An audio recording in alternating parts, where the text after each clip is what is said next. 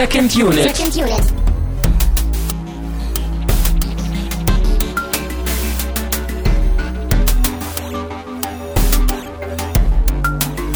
Herzlich willkommen zu einer neuen Ausgabe von Second Unit. Ich bin auch in dieser Woche Christian Steiner und ich habe auch in dieser Woche bei mir Tamine Mut. Die zwei Samurai sind zurück. Wo sind die anderen fünf? Alle gestorben, als sie versucht haben, unser, unsere Sendezentrale zu verteidigen Hm. gegen die Banditen von anderen Podcasts. Und vor allen Dingen gegen den Mob aus dem Netz, der vor der Stimmt, Tür ja, der dumme Bauernmob, der zu nichts zu ist gebrauchen der beste ist. Film aller Zeiten, ihr Schwachköppe. Ja. Da fallen schon mal fünf Podcaster im, in der Schlacht. Das kann schon mal passieren. Ja. Ja, Tamino, äh, wir albern nicht nur rum, wir haben auch einen Film geguckt, wir werden über ihn reden. Wir haben äh, die Sieben Samurai geguckt und wir müssten auch mit einem deutschen Titel arbeiten, weil wir ihn auf Deutsch geguckt haben. Ich wollte gerade sagen, du müsst eigentlich mit dem äh, Originaltitel arbeiten. Ja, aber wir haben ja nicht das Original geguckt. Zwinker, zwinker. Ja, an der Stelle sei gleich schon mal gesagt, äh, ich dachte eigentlich immer, ich hätte die richtige Version, aber ich hatte sie nicht. Ich habe nämlich leider nur die gekürzte Version, deswegen haben wir die jetzt heute auch geschaut, die ja, glaube ich, um fast eine Stunde oder so gekürzt ist. Also jetzt durchaus nicht ideal, aber naja, kommt man jetzt irgendwie nichts machen. Ich hoffe mal, dass die Essenz des Films trotzdem dadurch wiedergegeben wird. Also da ich den Film ja, wie, wie schon äh, angedeutet, eh nicht so super geil finde, ist es für mich persönlich jetzt nicht so der große Verlust, glaube ich, wenn wir den jetzt ein bisschen, ein bisschen kürzer geschaut haben. Aber an sich ist natürlich klar, dass man eigentlich äh, die richtige Version schauen sollte. Aber naja, ging jetzt halt leider nicht. Das Ding ist halt eben, Version ist auch wieder ein gutes Stichwort, aber es ist, es gibt ja nur, also wir haben die deutsche Version geguckt, mit der deutschen Synchronisation, wahrscheinlich irgendwie aus den 50ern, äh, die knapp zweieinhalb Stunden lang ist. Und das ist auch der einzig offizielle deutsche Release von diesem Film, glaube ich, oder? Ja, ich meine das auch gestern nochmal nachgelesen zu haben. Dass, also ich glaube, es gibt inzwischen nur im, im englischsprachigen Raum die Originalfassung jetzt. Und ich glaube auch noch gar nicht so lange. Genau, aber das war ursprünglich so, glaube ich, das hattest du mir erklärt, dass der Film in Japan eben diese fast dreieinhalb Stunden irgendwie ungefähr lang sein soll Mhm. und dann mit dem Export in die USA hat er da auch eine Stunde verloren. Genau, Unterwegs. weil man damals, äh, wie so oft, glaube ich, so dem Publikum nicht zugetraut hat, so einen langen Film zu gucken. Und ich denke mal, dass es deswegen dann auch, ne, wegen westlicher Welt und so, dass es deswegen in Deutschland dann genauso war. Hm. Ja, naja. Immerhin ist er nicht so zerhackstückt worden äh, wie, wie Metropolis, dass man ihn nicht wiedergefunden hat danach.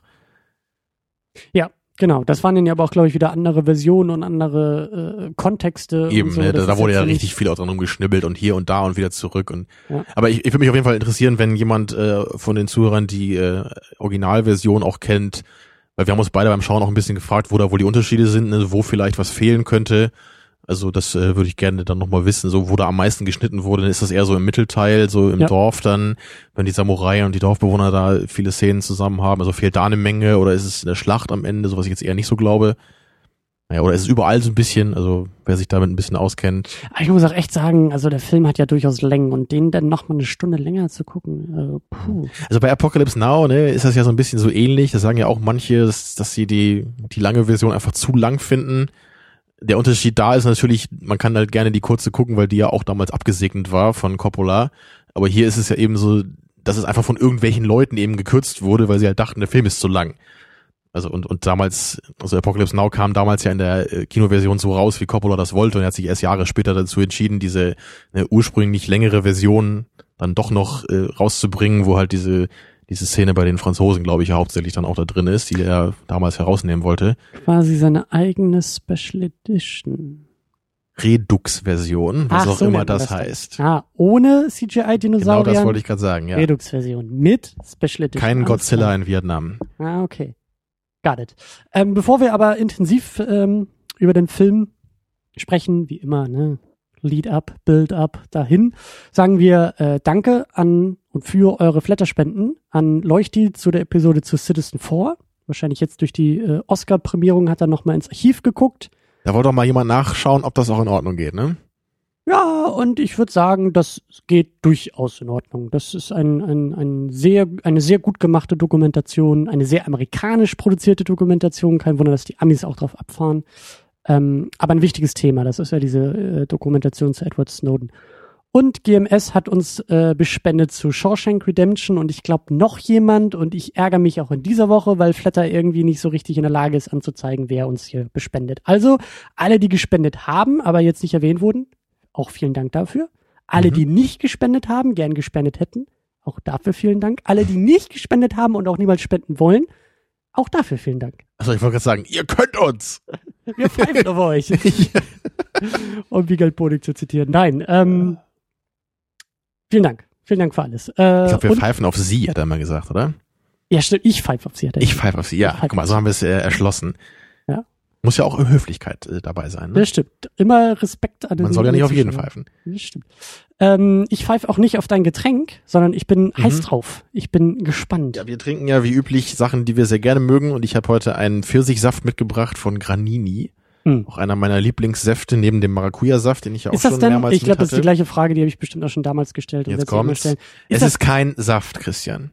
Oder was meinst du jetzt? ja, ist das denn ein Saft oder ist das ein Saft? Natürlich nicht, das könnte kein Mensch bezahlen, wie üblich. Deswegen ist es, glaube ich, so, weiß nicht, Gönn wahrscheinlich mir mal eine Runde. 30, oder oder, kurz, oder es soll hat ich die Flasche- 25 oder 30 Prozent, vermute ich. Oh nee, so viel sogar, 50 Prozent. Wow, also ein Nektar sogar. Ja, aber ich meine, es ist jetzt nicht diese Zuckerscheiße, oder? Da ist bestimmt auch noch Zucker drin, ja. Aber es hat immerhin 50 Prozent Frucht. Das ist schon äh, beachtlich, würde ich sagen. Also meine billigen Aldi-Säfte haben auch immer 100% Fruchtgehalt. Ja, wenn du Ohne Apfelsaft Zucker. kaufst, ist das auch kein Problem, weil die hier wachsen. Ich weiß ja nicht, ob du einen Pfirsichbaum im Garten hast hier. Nicht mehr. Oder eine Orangenplantage um die Ecke. Auch nicht mehr. Oh, du kannst sogar Fan werden. Facebook-Fan von Bin ich schon. Saft. Aber ich habe kein Facebook. Achso. du schreibst dir jede Woche einen Brief, wo drauf steht, ich mag euch, oder was? Genau, dann kriege ich immer so einen Geschenkkorb. Ah, so läuft das also. Ja, Prost an dieser Stelle für die unbezahlte Werbung an Granini. Ja. Ähm, Äh, auf die könnten die ja nicht Pfirsiche. auch mal ein bisschen Geld für hier lassen, ne? Oder uns mal wie neue Saftportionen schicken. Oder einen Pfirsichbaum den Garten stellen. Das wäre auch schön. Ich glaube, der wächst nur zwei Wochen und dann geht er ein. Aber es wären vielleicht schon in zwei Wochen gewesen dann. Na, das Kieler Wetter. Oh, der schmeckt aber echt gut. Kennst du den gar nicht? Noch nie Pfirsichsaft probiert? Ich glaube nicht. Nee, du kennst ja meinen, meinen Ich und Säfte, weißt du? Das ist ja auch. Appelsaft ist in Ordnung, aber naja. Du Safti. Ja. Das ist gut. Da Gibt kommen die Vitamine Kraft. zurück in den Körper. Da werde ich gleich wieder gesünder. Oder Mhm. gesund oder so. Genau, das ist der größte Irrglaube überhaupt, dass Vitamine beim Gesundmachen helfen würden. Übrigens, äh, Das schöne weißt du aber, ne? Also Vitamine helfen nicht, um gesund zu werden, Ja, sondern die helfen bleiben. nur, um, genau, oder nicht krank zu werden, sollte man wahrscheinlich sagen. So. Ich wollte Oh. trotzdem an dieser Stelle schöne Grüße und viele Vitamine äh, Richtung Patrick grüßen und wünschen. Der ist jetzt krank. Oh, durch dich? Durch uns, durch diese Diskussion in der letzten Woche über Shawshank Redemption. Meinst du, dadurch ist er krank geworden, ja? Ich glaube ja. Also ich hatte das Gefühl, ich wurde dadurch noch gesünder, obwohl ich gar nicht krank war. Mhm, ja, Ja, also, aber es hat mir wirklich ein bisschen geholfen, glaube ich. Wir haben den Film, glaube ich, gut aufgearbeitet hier. ich fand sein, ich und- finde seine Theorie immer noch großartig. Eben, ne, das, also ich- äh, Wir haben, wir haben uns Gedanken gemacht, warum der wohl so weit oben sein könnte, ne? Und hat, macht schon Sinn, weil diese Frage ist nämlich, äh, um zu spoilern hier Nein, heute, glaube ich. spoilern, du musst jetzt auf die Folge verweisen aus der letzten Woche. Ja, Verstehst nee, du? ich meinte nur heute wird diese Frage wahrscheinlich wieder hier aufgegriffen werden, von mir aus zumindest, Mhm. weil ich wieder bei, bei Seven Samurai auch nicht so ganz verstehen kann, warum der Film wirklich so unglaublich hoch in der Gunst steht. Und ich habe auch noch mal geschaut gestern, der, der war halt auch in einigen, weiß ich, weiß auch nicht, ob das irgendwie viel aussagt, aber so in irgendwelchen äh, Filmmagazinen, so wo dann die besten 100 Filme gesucht wurden, dann war der da mal hier und da auf Platz eins oder irgendwie ganz hoch im Kurs. Mhm. Ist ja auch immerhin, glaube ich, bei IMDb so auf Platz 20. War da auch wahrscheinlich schon immer so der höchste asiatische Film in der Liste. Höher als Oldboy? Ja, ja. Ich glaube, Oldboy ist eher so in den 50 bis 100 Regionen da. Hm. Ja, der ist ja noch nicht so alt, ne? Das ist ein Ja, deswegen dachte ich, er ist ja gerade so weit oben. Die ganzen Kiddies von heute. ja, aber das ist halt auch wieder sowas, ne? Wenn halt Dark Knight kommt, so, das kennt ja jeder, ne? Aber so, so ein Film wie Oldboy, das kennt halt nicht irgendwie jeder von den Kiddies heutzutage. Hm. Und der ist vermutlich dann auch wieder zu anspruchsvoll und Dark Knight ist dann noch eher leichter verdaulich. Nee, ich gehe da nicht drauf ein. Ja. Ich, weiß, ich sehe deine großen Augen und ich weiß, dass du willst, dass ich konnte, aber es ist, äh, Aber das kannst du ja kaum bestreiten, oder? Dass Dark Knight leichter verdaulich ist als Oldboy.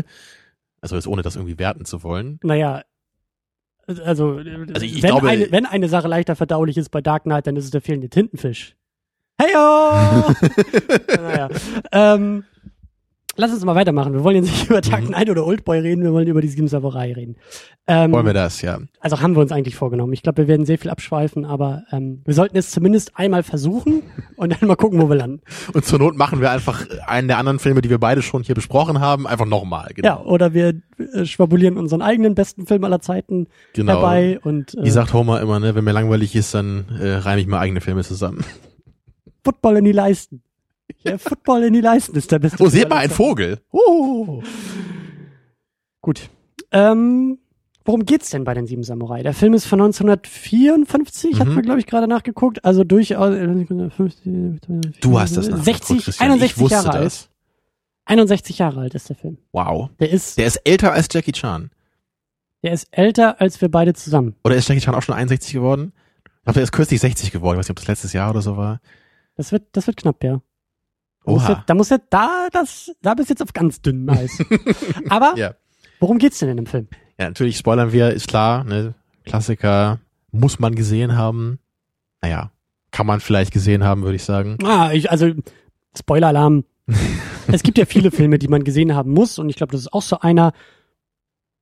Ich finde schon, dass man das sagen kann, dass man den gesehen haben sollte, einfach weil Ja, der schon so eine externe Relevanz hat, nicht unbedingt, weil er Aber ich glaube auch nicht, dass das jetzt auch wieder so ein Film ist, wo man viel spoilern kann. Also ich glaube, selbst wenn man den Film noch nicht gesehen hat, könnte man sich jetzt auch erst die Episode anhören, um zu gucken, ob das vielleicht was für einen ist. ja, ja, Weil ich meine, der, der Plot ist jetzt nicht irgendwie so super innovativ oder so. Ja, also den kennt man vielleicht auch aus, aus Remakes noch oder einfach, Ja. weil das irgendwie so ein klassisches Thema ja eigentlich auch ist.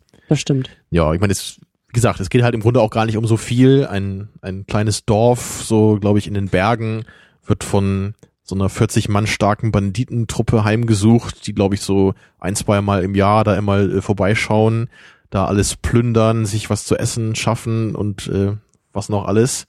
Und die Bauern sagen sich einfach so, so kann das nicht weitergehen, wir müssen irgendwie gegen die Banditen kämpfen.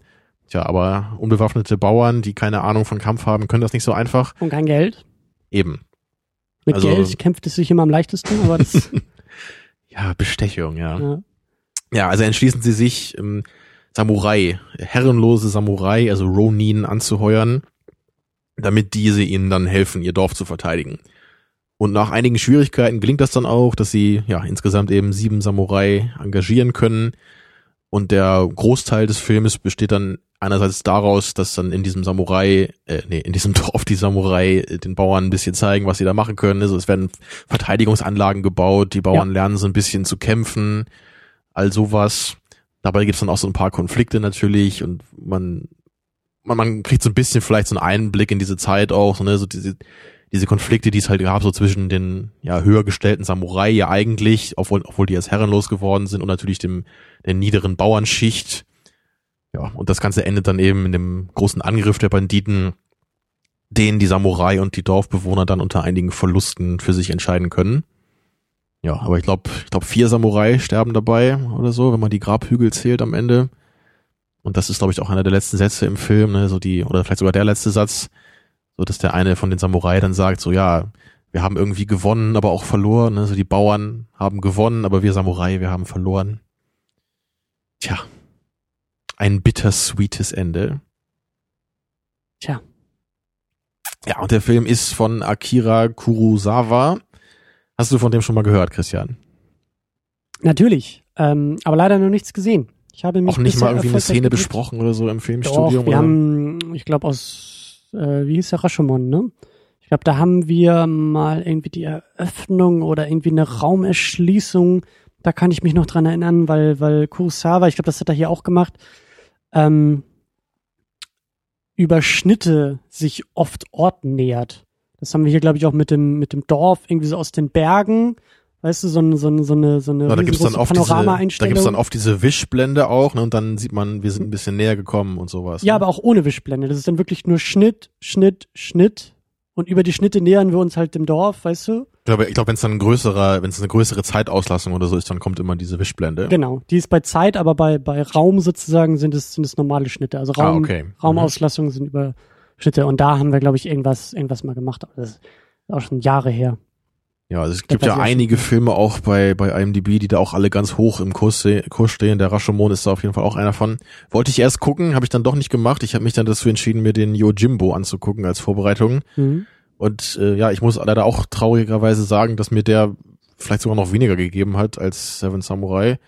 Äh, irgendwie werde ich nicht warm mit Kurosawa. So, es ist, ist irgendwie, glaube ich, einfach nicht so mein Ding. Man kann wahrscheinlich auch einfach nicht alles mögen, so, ne? Jeder wird irgendwelche Klassiker wahrscheinlich richtig toll finden und irgendwie sagen, so, ja, kann ich aber nichts mit anfangen. Mhm. Bei mir scheint das vielleicht ein bisschen überproportional viel äh, zu sein. Kannst du jetzt, schon, Leuten, kannst du jetzt schon so eine grobe Prognose, weil wir sind ja, glaube ich, wir sind mit Citizen Kane in den 40ern, jetzt mit Sieben Samurai in den 50ern, ich glaube Vertigo war in den 60ern.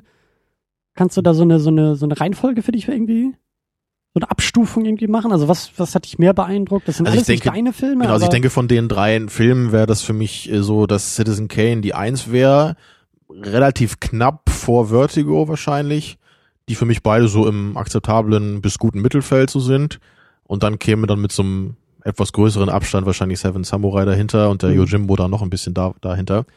Wobei ich jetzt auch nicht sagen würde, dass ich Seven Samurai super schlecht finde oder sowas. Es ist einfach nur so, es ist halt irgendwie okay. So, es ist, ich finde es nicht sonderlich spannend oder ergreifend oder so. Es ist irgendwie ein bisschen trocken und ich kriege halt irgendwie auch immer so mehr das Gefühl, dass das irgendwie so ein alter Schinken ist, den man da guckt und jetzt nicht so ein zeitloses Meisterwerk, um es so zu sagen. Das ist einfach nur meine, meine persönliche Sichtweise da drauf. Ja, also. Aber der, der Kurosawa, der ist natürlich ein wichtiger Regisseur und hat, glaube ich, auch über 50 Jahre lang Filme gemacht. Also es ging, glaube ich, los in den 40ern und bis hin in die 90er noch, bis er dann irgendwann verstorben ist. Mhm. Und äh, einige davon sind wirklich ganz hoch im Kurs und hoch bewertet, so, so, naja. Also ich kenne jetzt halt, wie gesagt, nur zwei. Aber ist es nicht auch so, dass Kurosawa einfach viel beeinflusst hat? Also dass, ja, dass, das, dass äh, sich viele Filmemacher dann danach an ihm orientiert haben und er dadurch genau ja. Also bei, bei dem Yojimbo zum Beispiel weiß ich dass äh, also die Geschichte ist auch relativ einfach da, also und, und eben auch oft kopiert worden und zwar ganz prominenterweise von Sergio Leone dann mit seiner äh, mit seiner Dollar-Trilogie, also mit dem ersten Teil da, A Fistful of Dollars.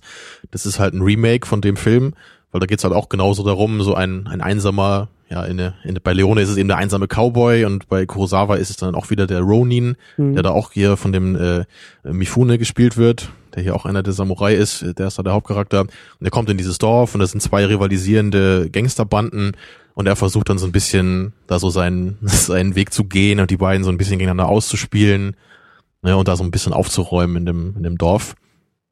Und ja, das, vielleicht kennst du den Last Man Standing von, äh, also mit Bruce Willis. Das ist im Grunde auch ein Remake davon. Der ist aus den 90er. Ne? Das, ich glaube, da kenne ich nur den Titel. Das ist halt so ein, so ein Action, Actionfilm, so ein Neo-Western kann man vielleicht sagen. Ne? Spielt, glaube ich, so zu der Zeit der Prohibition wo dann Bruce Willis eben der einsame Actionheld ist, in dieses Ort, diesen Ort kommt, da auch wieder diese beiden Gangs gegeneinander ausspielt. Ja, also es ist halt so ein, so ein Thema, was danach dann eben oft geremaked wurde. Und ich mhm. glaube, dass dieser Yojimbo hat dann wirklich auch diesen Italo-Western eben mit kreiert dadurch. Dadurch, dass Leone dann mit seiner äh, Dollar-Trilogie angefangen hat und einfach, glaube ich, auch diesen, diesen Anti-Helden-Typus dann etabliert hat, so dass man eben nicht so den, hat nicht mehr so den John Wayne ne, im Western, wie das eben beim amerikanischen dann früher der Fall war, sondern eher diese dreckige, brutale, ein bisschen ehrlichere Western-Version, die dann eher im Italo-Western dann zu Hause war, die mir jetzt auch eine Ecke mehr gibt, glaube ich, als so dieser uramerikanische Held. Ne. Ja, bei Seven Samurai ist es, glaube ich, ähnlich. So, da haben wir auch das äh, Remake, ne, The Magnificent Seven von, als von Western-Remake. Genau, ja. von 1960 dann.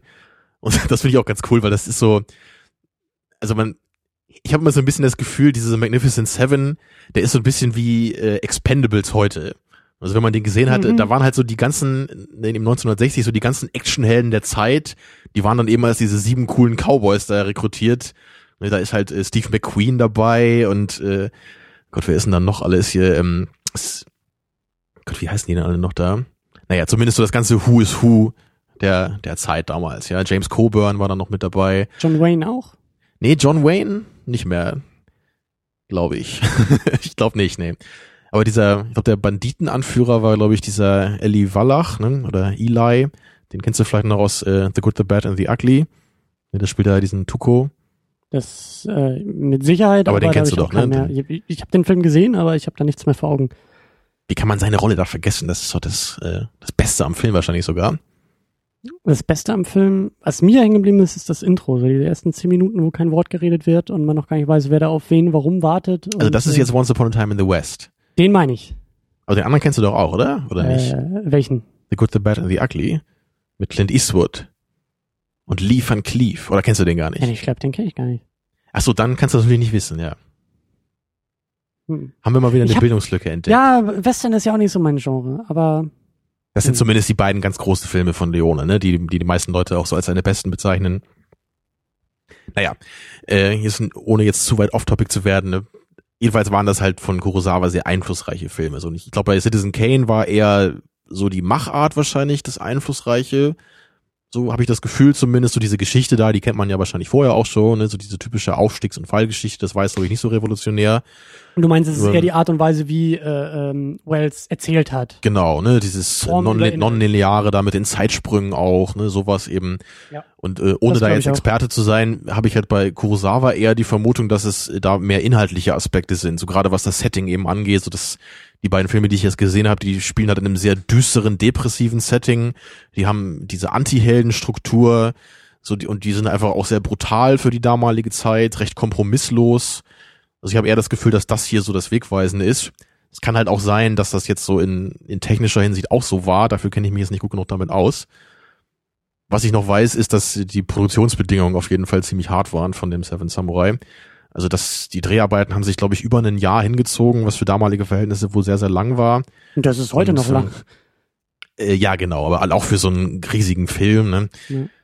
Und äh, die Produktion wurde, glaube ich, zweimal eingestellt im, im Laufe des Drehs und dann irgendwie doch wieder aufgenommen, so ungefähr. Also das Studio war schon nicht mehr bereit, irgendwie dann noch mehr Geld dafür auszugeben, ne, weil es irgendwie alles teurer wurde.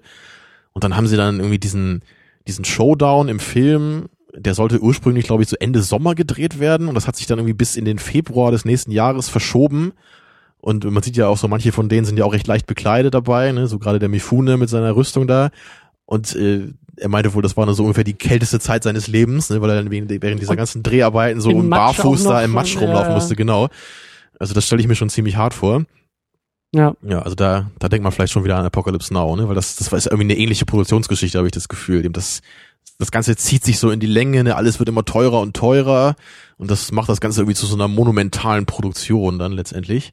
Du hast schon, du hast schon mit Namen ein bisschen um dich geworfen. Also Kurosawa haben wir jetzt ein bisschen abgeschlossen, der hat Drehbuch geschrieben und, und Regie geführt. ja. Er hat auch fast immer, glaube ich, Drehbuch geschrieben bei seinen Filmen. Und dann haben wir noch äh, Toshiro Mifune, den du auch schon erwähnt hast. Der, der spielt äh, Kikichio. Kikuchio. Ähm, das ja, der ist, erst so ein bisschen dieser etwas äh, ja, Comic Relief, kann man vielleicht nicht ganz sagen, ne? aber er ja, doch schon. Und auch der letzte. teilweise, ja. der, der letzte, glaube ich, der zur Gruppe so offiziell hinzukommt. Ne? Genau, er ist so ein bisschen lockerer, er ist nicht so der klassische Samurai, er ist ja, glaube ich, auch, auch nicht so aus dem Stand, ne, sondern irgendwie wird er, glaube ich, einmal gesagt, er ist ja eigentlich so ein Sohn des Bauern, Mhm. der so versucht hat, mit so, mit so falschen Papieren, in Anführungsstrichen, sich äh, so diesen Status äh, zu verschaffen. Mhm. Ihn sieht man eben öfter so in den Hauptrollen, glaube ich, bei. Kurosawa-Filmen. Also das, Ja. Die Rolle, das Spiel, Auf jeden Fall, ja. das fand Ich ich. hatte, ich, beim ersten Mal ein bisschen Probleme mit ihm. Manchmal war mir das ein bisschen zu anstrengend, aber das hatte ich heute nicht mehr so empfunden. Und da fällt mir auch noch ein, dass ich auch gelesen hatte, dass seine Rolle wohl auch äh, recht spät erst zum Skript äh, hinzugefügt wurde. Ursprünglich sollten das wohl nur sechs Samurai sein. Mhm. Der Titel vermutlich dann auch äh, dementsprechend anders. Ne? Aber dann meinte Kurosawa wohl, dass das vielleicht ein bisschen zu trocken wäre. So, wenn man nur diese Mhm. recht äh, gesetzten, ernsteren Samurai hat, so dass man da vielleicht noch jemanden bräuchte, der so ein bisschen aus der Gruppe rausfällt. Und das funktioniert, glaube ich, auch ganz gut hier, um Ja. das ein bisschen aufzulockern, ein bisschen mehr Abwechslung so in diese Charaktere zu bringen. Ja, also Er bringt den Hinsicht Spaß so in den Film und in die Geschichte. So, es ist vielleicht eben, weil er, weil er halt so dieses, dieses stoische Training nicht kennt und vielleicht auch ein paar Ja. äh, Bräuche nicht kennt als Samurai, ist er irgendwie so ein bisschen der, der Spaßvogel. Ich glaube. Kurosawa hatte ihm auch im Acting dann mehr Freiräume gegeben, so dass, dass er da, glaube ich, ein bisschen mehr improvisiert hat. Mhm. Da habe ich jetzt heute so ein bisschen drauf geschaut und manche Szenen wirken auch so, ne, wo er dann so ein bisschen mehr aus sich rauskommt, da irgendwie mal diese Bauern da anschreit, ne, so das, das könnte schon improvisiert sein, glaube ich, so hier und da dann. Und ähm, als zweites haben wir noch Takashi Shimura als äh, Shimada. Er ist, glaube ich, der Anführer der, der Samurai. Er ist, Genau. wenn man so will, der Erste. Der erste Samurai, den wir auch kennenlernen im Film Genau. am Anfang. Ich glaube, er ist auch, der, Schau der Schauspieler ist auch bei mehreren Kurosawa-Filmen dabei. Ich weiß gar nicht, ob das so ist, dass äh, Kurosawa wirklich so seine Crew immer hatte, so, so dass er so viele äh, Schauspieler immer wieder gecastet hat. Weil so manche andere Gesichter kamen mir irgendwie auch bekannt vor aus dem Yojimbo jetzt. Mhm. Also könnte schon sein, dass er da vielleicht öfter so die gleichen Darsteller benutzt hat. Mhm. Ja, aber ihn finde ich auch ganz cool in der in dieser Rolle, ne, so als der der Anführer, so der der Yoda Samurai, ne? Ja, der ist schon fast der Obi-Wan. Ja, ich meine, Yoda ist ja der der Oberjedi im Grunde, ne? Ich glaube, Yoda war in diesem Fall eher der Dorfälteste. Also die, die aber der ist ja nicht Teil der Samurai. Nee, aber, aber so diese, diese, diese buckelige Gestalt, dieses alte, gebrechliche. Ja, du hast recht, vielleicht ist doch eher der Obi-Wan dann. Ja. Ja, irgendwie sowas. Ja, und da, da sind wir ja auch, auch bei Star Wars, ne, weil das, äh, das wusste ich halt auch damals, als ich den Film zum ersten Mal gesehen hatte, bin ich auch, glaube ich, so auf den Film gestoßen sogar, weil ich eben gehört hatte, dass die Star Wars Musik da eben auch herkommt. Und das hört man ja teilweise dann auch. Das ist, ich, immer, wenn diese Banditen irgendwie, wenn sie im Bild sind oder wenn sie angreifen oder wenn man denkt, dass sie angreifen, dann wird dieser, ja, die- ist das dieser Imperial March eigentlich? Ist das diese, was, Habe ich jetzt gar nicht so drauf geachtet. ich glaube, das ist dieser Imperial March, äh, also zumindest das Stück, was dem zugrunde liegt dann. Hm. Also man erkennt das von der Melodie her schon. Und dieser Helm, den der Samurai-Anführer hat, also dieser Banditen-Anführer, nicht Samurai, der ist eben auch, die, also daher kommt der Darth Vader-Helm. Ja, da sieht man also schon recht deutlich so, dass da eine gewisse optische Ähnlichkeit ist. Und George Lucas wurde ja von vielen so älteren Filmen auch beeinflusst, ne? Von Ja, diesem Flash Gordon-Film, die waren ja auch wichtig ja. für ihn.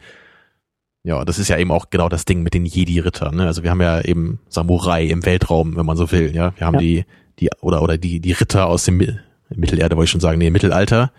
Mittelritter. Mittelritter, ja. Zusammen, zusammen eben mit futuristischer äh, Vision. Und auch hier haben wir schon die Midichlorianer, die dann irgendwie auch äh, per Bluttest festgestellt werden bei dem ähm, Samurai-Schüler, sodass der dann mit zur Gruppe stoßen kann und man sehen kann, ah, ne, die Zahl ist sehr hoch, also musst du Teil unserer Gruppe werden. Genau. erst ist der, der, der, äh, Das wäre ja dämlich, wenn man das durch irgendwelche Tests rausfinden würde.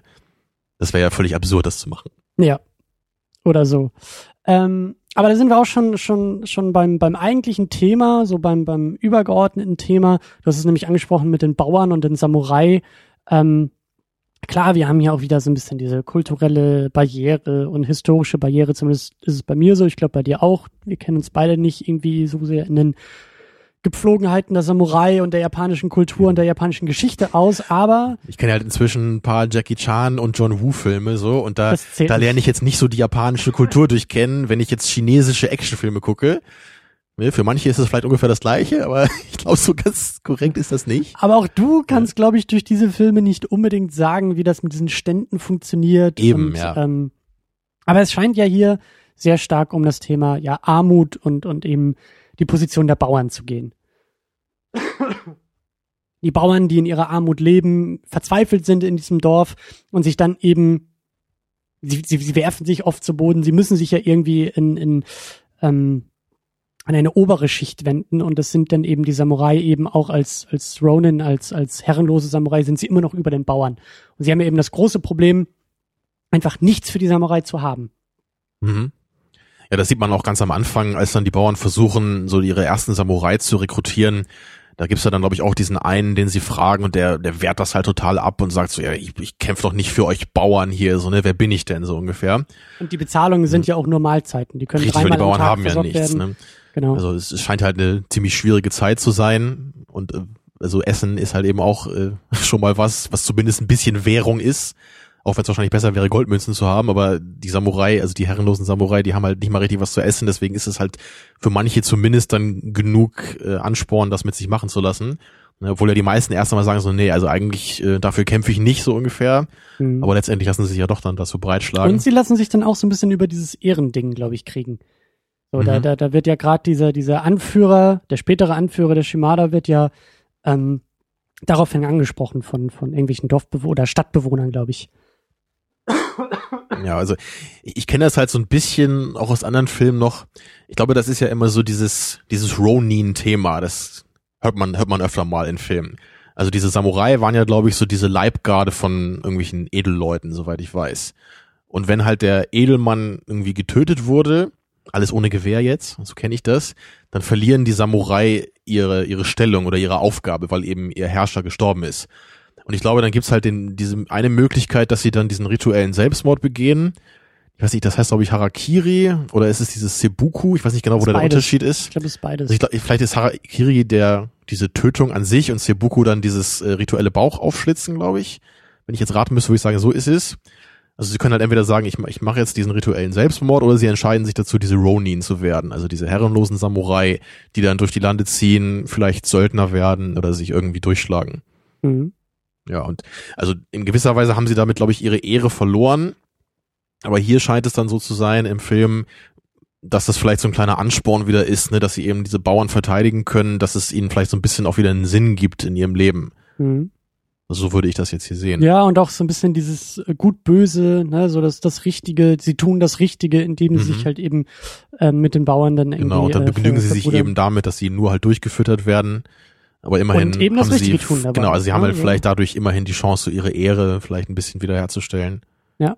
Was mir auch aufgefallen ist, was ähm, ich spannend finde, aber jetzt auch nicht so zuordnen kann oder jetzt irgendwie das große Argument draus formen kann, ähm, ist die Tatsache, dass die Bauern irgendwie ähm, gerade am Anfang, als sie auf der Suche sind ähm, und irgendwie ja in die, in die Stadt ziehen und da ja irgendwie nach, nach Samurai suchen, ähm, die beobachten viel, das sind ja, glaube ich, so, so eine knappe Handvoll oder so, Handvoll Bauern, glaube ich, am Anfang, die beobachten viel und, und wir sehen viel, glaube ich, nicht unbedingt aus deren Perspektive, aber aus deren, wie soll man sagen, aus deren über deren Beobachtung oder aus deren Dabeisein sehen wir viele Situationen, die sich da in der Stadt mit anderen Samurai irgendwie ergeben. Das fand ich irgendwie ganz mhm. interessant, dass diese Bauern einfach irgendwo im Hintergrund immer noch dabei sitzen oder dabei stehen und mal so einen Blick auf das Geschehen werfen und, und irgendwie als, als, ja, Erzähler schon wieder zu viel, aber irgendwie so, so als Anker funktionieren für das, was wir da sehen. So nach dem Motto, sobald irgendwie ein Bauer im Bild mhm. ist, ist es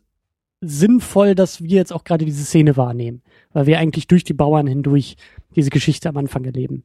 Genau. Da gab's auch ein paar coole Einstellungen dann und auch ein paar coole Arrangements, so wie die ganzen Charaktere im Bild zu sehen sind.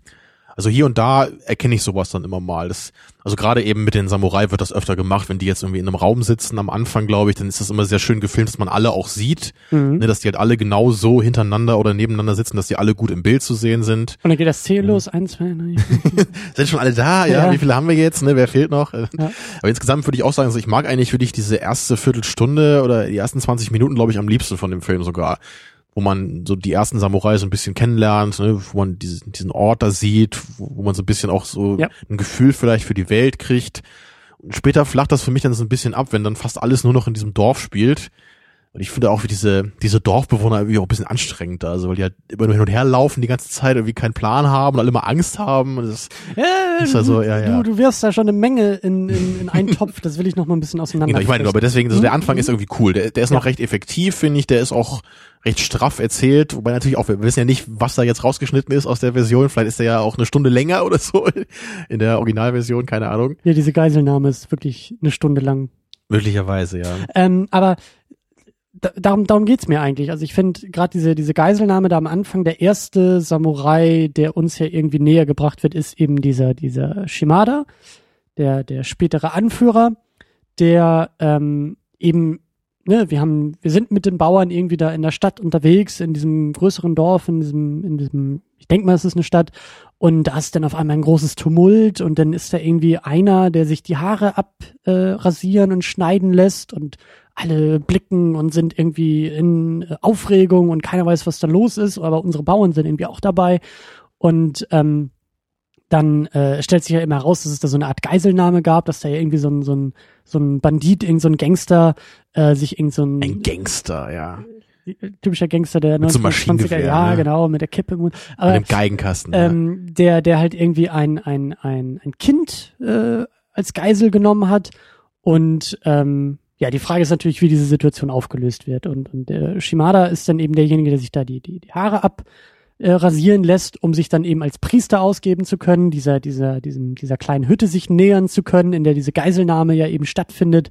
Und eben mit einem Trick, er geht er irgendwie mit zwei Reiskuchen hin, um eben diesem Geiselnehmer ähm, ne, so den Kontakt aufzubauen über das Essen, weil er sagt, das Kind muss was essen und sie müssen was essen und dann äh, gibt er ihm ja diese diese diese äh, diese Reiskuchen, diese Reisgaben und das ist das Potenzial ist schon da, das fand ich schon ganz cool, dass es halt so so losging mit so wer ist das und warum lässt er sich die Haare abschneiden und dann wird klar, ah, der hat was vor, der ist nicht blöd im Kopf, der ist ne, mhm. der hat so ein paar Tricks drauf und er ist ja auch nicht mehr der Jüngste, der weiß schon, wie man mit so einer mit so einer Situation umgeht. Ähm, ich fand die Auflösung dann halt ein bisschen ähm, unkreativ. ja, also diese ganze Priestergeschichte, das war alles cool, aber dann ja, in dem Moment. Er kommt zu der Hütte, ne, und dann, dann wirft er eben diese Reiskuchen rüber, weil der andere nicht will, dass er sich ihm nähert. Ja. Und es vielleicht habe ich auch zu viele Jackie Chan Filme in den letzten Wochen gesehen. Mit Das könnte Sicherheit. sein, aber ich habe halt irgendwie dann auch was anderes erwartet als das jetzt, obwohl ich ich, ich, ich wusste das nicht mehr so genau. Ich habe den Film halt vor Jahren zum ersten Mal gesehen ne? Mhm. und dann man denkt halt irgendwie jetzt kommt halt irgendwie eine intensive Kampfszene oder sowas, Ja, oder, ja, oder, oder noch mehr, weißt du, die, die ja, oder, oder, oder er denkt sich noch irgendwas oder, aus, genau. Oder er sagt, kann ich nicht vielleicht ein bisschen näher kommen oder so, irgendwie sowas, ja. Aber Ja. er steht dann einfach da, guckt rein und dann rennt er halt in die Hütte und man hört so ein paar äh, Schmerzensschreie und dann stolpert der andere Typ halt tot raus. Ich weiß, es, es war, ich fand es ein bisschen komisch in dem Moment. Es kann halt auch einfach daran liegen, dass ich was anderes erwartet habe. Aber, Aber das ist so. ich fand den, ich fand den Build-up dahin, ich fand den Weg dahin Ja. sehr, sehr schön. Ähm, und, und das ist für mich eben auch, auch äh, eigentlich das größte Highlight in dem Film und das geht dann ja immer weiter, die Zusammenführung dieser sieben Samurai.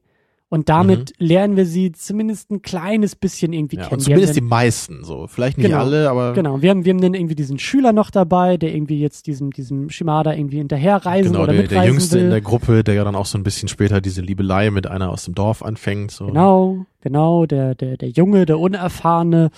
Ähm, und dann haben wir, was ich auch sehr schön finde, als sie dann anfangen, sich da irgendwie, also als, als dann der, der, der Shimada überzeugt ist und eben auch nach weiteren sucht und dann ja auch ein bisschen durchrechnet und auf die Zahl sieben kommt, dass er mindestens sieben bräuchte für dieses Dorf zur Verteidigung.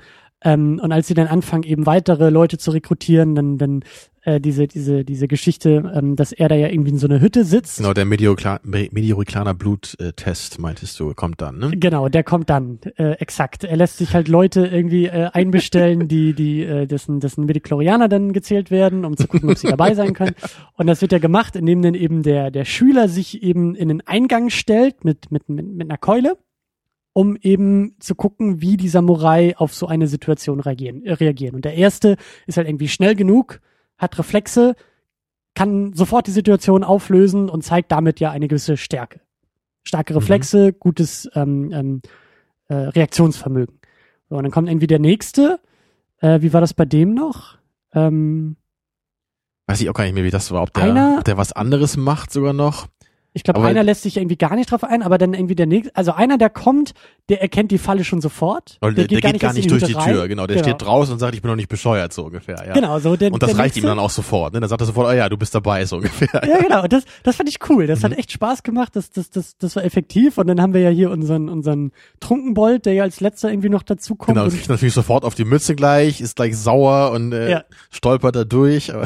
Ist halt der lustige Trunkenbold, der trotzdem irgendwie genau, er hat sein. Herz am rechten Fleck wahrscheinlich, aber eben nicht unbedingt so die Samurai-Skills drauf. Ja, aber das funktioniert. Also das, das, das und auch, also sie sind dann erstmal nur zu sechst und dieser siebte Samurai, dieser Trunkenbold, ähm, ähm, der ist ja dann, also der, der, der reißt den einfach nur hinterher wie so ein Hund, wie so ein streunender Hund, der sich irgendwie dieser Gruppe mit Distanz anschließt und sie wandern dann ja in das Dorf und und äh, äh, sozusagen auf diesem Wanderweg wird er dann in die Gruppe erst integriert. So, dann zeigt Genau. er sich halt resistent genug und hat ja eben auch so ein paar Fähigkeiten beim Fischen, die er da irgendwie zeigt und und äh, zeigt, dass er ja eben doch für irgendwas zu gebrauchen ist. Genau, also er ist dann eben der Nächste in der Gruppe, dann dann sehen wir halt später noch, als die dann im Dorf ankommen, da gibt's dann auch diesen einen Samurai, der sich anscheinend sehr stark auch immer für die Bauern interessiert, so und versucht auch mal hier und da mal einen rauszunehmen und ein bisschen mit ihm zu reden, so, ne, also Und so ein bisschen die, beruhigend auch äh, Genau, und gerade gerade die anderen, so die die meisten von denen, die reagieren ja immer so ein bisschen abfällig eigentlich auf die Bauern. Ne? So, Ja. Also man, da sieht man halt auch so diese ständischen Unterschiede, glaube ich. So die kommandieren die halt immer ziemlich rum, ne? scheuchen die hin und her und werfen die halt immer die ganze Zeit nur so vor, dass sie halt irgendwie nicht kämpfen können, dass sich irgendwie, dass sie sich zu sehr anstrengen, dass sie sich nicht genug anstrengen, wenn sie da irgendwie diese äh, Befestigungsanlagen bauen. Also da wird halt eigentlich selten so ein nettes Wort ausgetauscht. Ja. Ja, und, und die Bauern, die haben ja auch Angst vor den Samurai, merkt man ja sofort, die trauen sich gar nicht rauszukommen, als die da ankommen. Ne?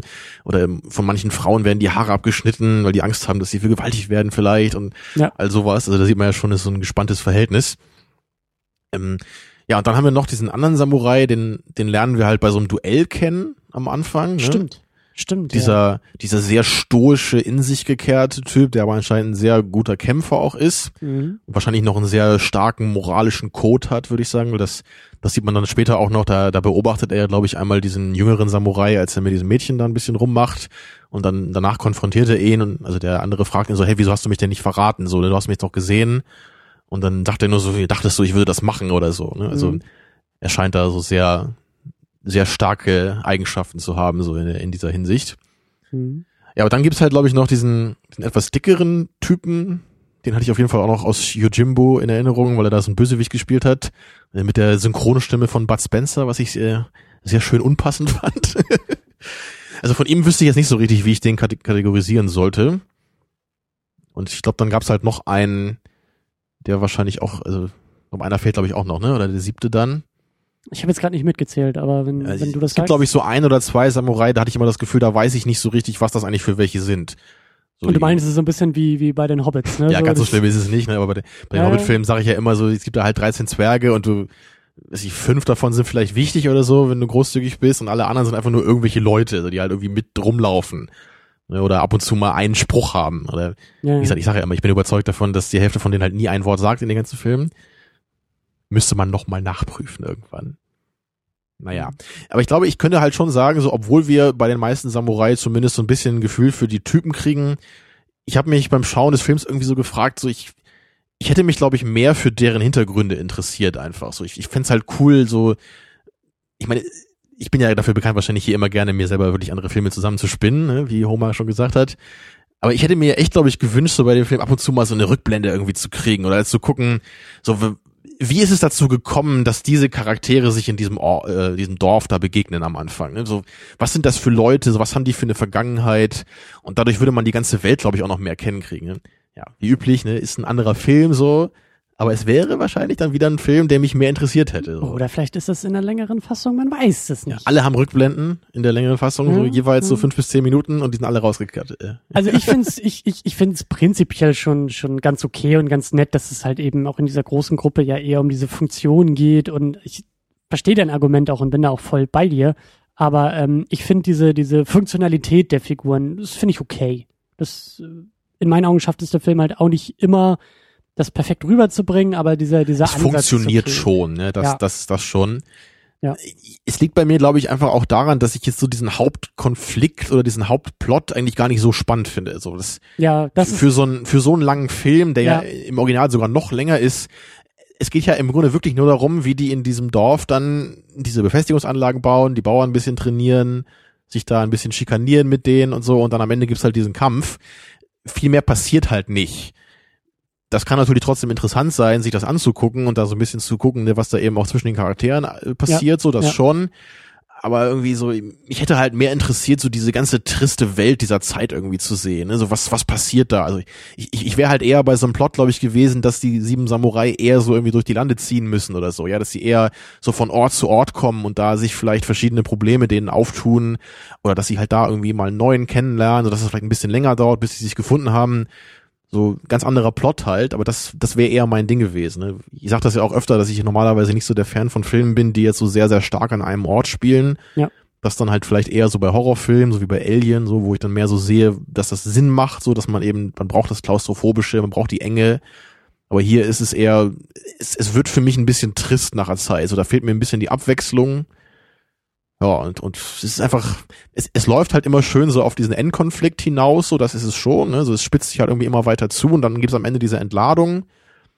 Für es, mich ist es, für mich ist es irgendwie auch ein Film, der momenthaft funktioniert. Oder ich sehe die Highlights eher in verschiedenen Momenten des Filmes. So diese, dieses, dieses Zusammenfinden der, der Samurai, das finde ich auch in den einzelnen Momenten ganz schön. Ich finde auch ein paar Momente dann im Dorf ganz schön, als dann da irgendwie, als sie ankommen, als die ersten Pläne geschmiedet werden, wie sie sich verteidigen könnten.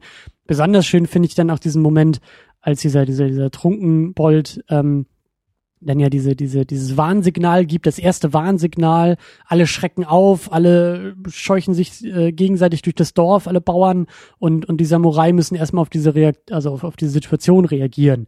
Und, und äh, dann stellt sich ja eben raus, dass einfach nur einer der Samurai diesen Alarm geschlagen hat, um zu zeigen, dass die alle nicht vorbereitet sind, wenn der Ernstfall eintritt, dass sie alle wie die wie die geköpften Hühner irgendwie durch den durch, durch, durch die Gegend äh, äh, rennen, ohne zu wissen wohin und warum. Und ähm, das fand ich zum Beispiel auch einen netten Moment. Aber es war dann irgendwie, es ist, ich weiß nicht, ich finde, ich weiß nicht, der, der, der, der Plot, die Geschichte, die es voranbringt, finde ich da auch ein bisschen zu ja. äh, zäh. Den Moment, den du beschreibst, der ist natürlich auch ganz interessant, so gerade im Hin in Hinsicht auf später, weil du ja in dem Moment äh, denkst du ja noch so, dieser Mifune, ne, der Charakter von ihm, der ist halt ein Samurai und er macht halt gerade diese Bauern fertig. Mhm. So, und im, im Nachhinein guckst du auf diese Szene ja ein bisschen anders, wenn du dann später erfährst, dass er halt selber so ein, so ein Bauernsohn halt ist. Das heißt also, damit kommt, glaube ich, sein innerer Konflikt auch noch ein bisschen rüber. Er ist halt so sauer auf diese Bauern im Grunde auch, weil es, weil er irgendwie selber ein Teil von ihnen ist und er sich halt entschieden hat, was zu tun. So, ne? Er ist halt eben derjenige, der, der nicht mehr der feige Bauer sein will, der eben versucht, jetzt selber ne, Samurai zu werden, selber zu kämpfen und endlich selber so was, die so selber mal ein Schwert in die Hand zu nehmen und nicht sich eben unterdrücken zu lassen. So und diese diese Wut, die er wahrscheinlich auf sich selber irgendwie hatte, kommt dann irgendwie da raus, glaube ich, in dieser Szene. Ja. Ja, aber wie genau wie du sagst, so, das war halt ein Moment, den ich cool fand, so im, im Nachhinein dann auch. Aber das geht für mich so ein bisschen unter in, in dem Ganzen dann. So, es gibt immer wieder hier und da so Momente, dann denke ich, hey, ja, das mag ich, so, das ist eine, die Idee finde ich cool von dem Plot, so. Also jetzt in dem kleinen Moment dann, das, Ja, das ja. ist ergiebig, aber dann kommt wieder so, oh, naja, ne, so, klingt irgendwie hart so, aber so sehe ich es einfach leider. Ja, geht, geht mir ähnlich. Auch nachher bei der Schlacht, das, da, da gibt's auch so ein paar schöne Momente, auch ein paar, paar schöne taktische Manöver, wie sie sich dann irgendwie, ähm, ähm, ne, weil sie ja eigentlich in Unterzahl sind, es sind nur sieben Samurai, ein paar Dorfbewohner, die noch nie gekämpft haben und eben diese über 40 Banditen und so. Das, das, das ist auch schon ganz, ganz gut und ganz schön und ganz Ja, nett. man sieht dann auch nach und nach, wie sie halt ein paar Banditen erledigen. Ne? Also das ist, man kommt da schon so ein bisschen weiter in der Schlacht. Das ist nicht nur so ein wüstes Geprügel die ganze Ja. Zeit, so man hat das Gefühl so, Und sie greifen das feindliche Lager erstmal an, um die da ein bisschen zu überraschen und zu dezimieren. Das ist alles, alles nett und alles schön, aber es ist äh, so hart, wie es irgendwie klingt, aber ein Film, der schon um eine Stunde wohl gekürzt ist, könnte irgendwie gut noch mal eine halbe Stunde mindestens äh, abgeschnitten bekommen, in meinen Augen. Also für mich ist der Film auch einfach zu lang und ein bisschen zu, ja, zu zäh dadurch.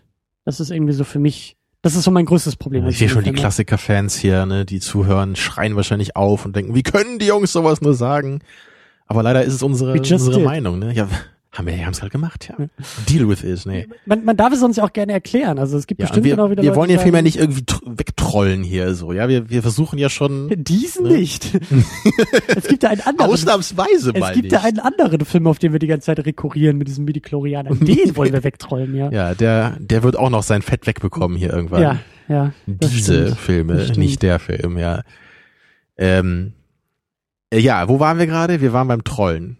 Und bei der Schlacht. Wir haben, glaube ich, so Genau, ein bei bisschen der diese- Schlacht diese, waren wir diese richtig. Inhalt so ein bisschen versucht abzuschließen. Genau, ich, ich finde dann auch gerade die Schlacht, die ist auch ein bisschen lang irgendwie und okay, es passiert immerhin so was, man kommt ein bisschen voran immerhin, aber auch so gerade jetzt so diese diese Schlachtszenen selbst so teilweise, wenn dann so die Leute kämpfen, ich will jetzt nicht sowas wie bei, wie bei 300 sehen, irgendeinen so überstilisierten Kampf, ja, und ich brauche jetzt auch nicht irgendwelche Jackie Chan Kung Fu Einlagen, aber Du brauchst die Mischung aus beiden.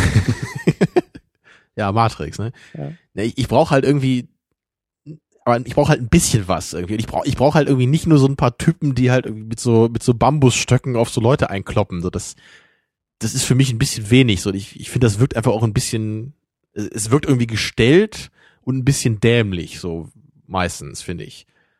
So am, am Anfang zum Beispiel, als die beiden Samurai da sich noch gegenüberstehen, ne, ganz am Anfang, das war zwar auch sehr minimalistisch, aber das hatte irgendwie noch mehr Stil. So, das, das wirkte halt nicht platt. Aber da hat Da man auch schon so ein bisschen man, hat, man hat gesehen. natürlich gesehen, so die hauen sich nicht richtig so, ne, aber das, aber die hatten zumindest noch so eine kurze Pose dann, wo die Kamera dann kurz eingefroren war. Also das, das war dann irgendwie noch ein bisschen, bisschen charmanter, so ein bisschen. Aber auch da wurde dann in der richtigen Action auch gern mal weggeschnitten oder umgeschnitten und ähm, Ja gut, es ging natürlich wahrscheinlich auch nicht immer unbedingt besser.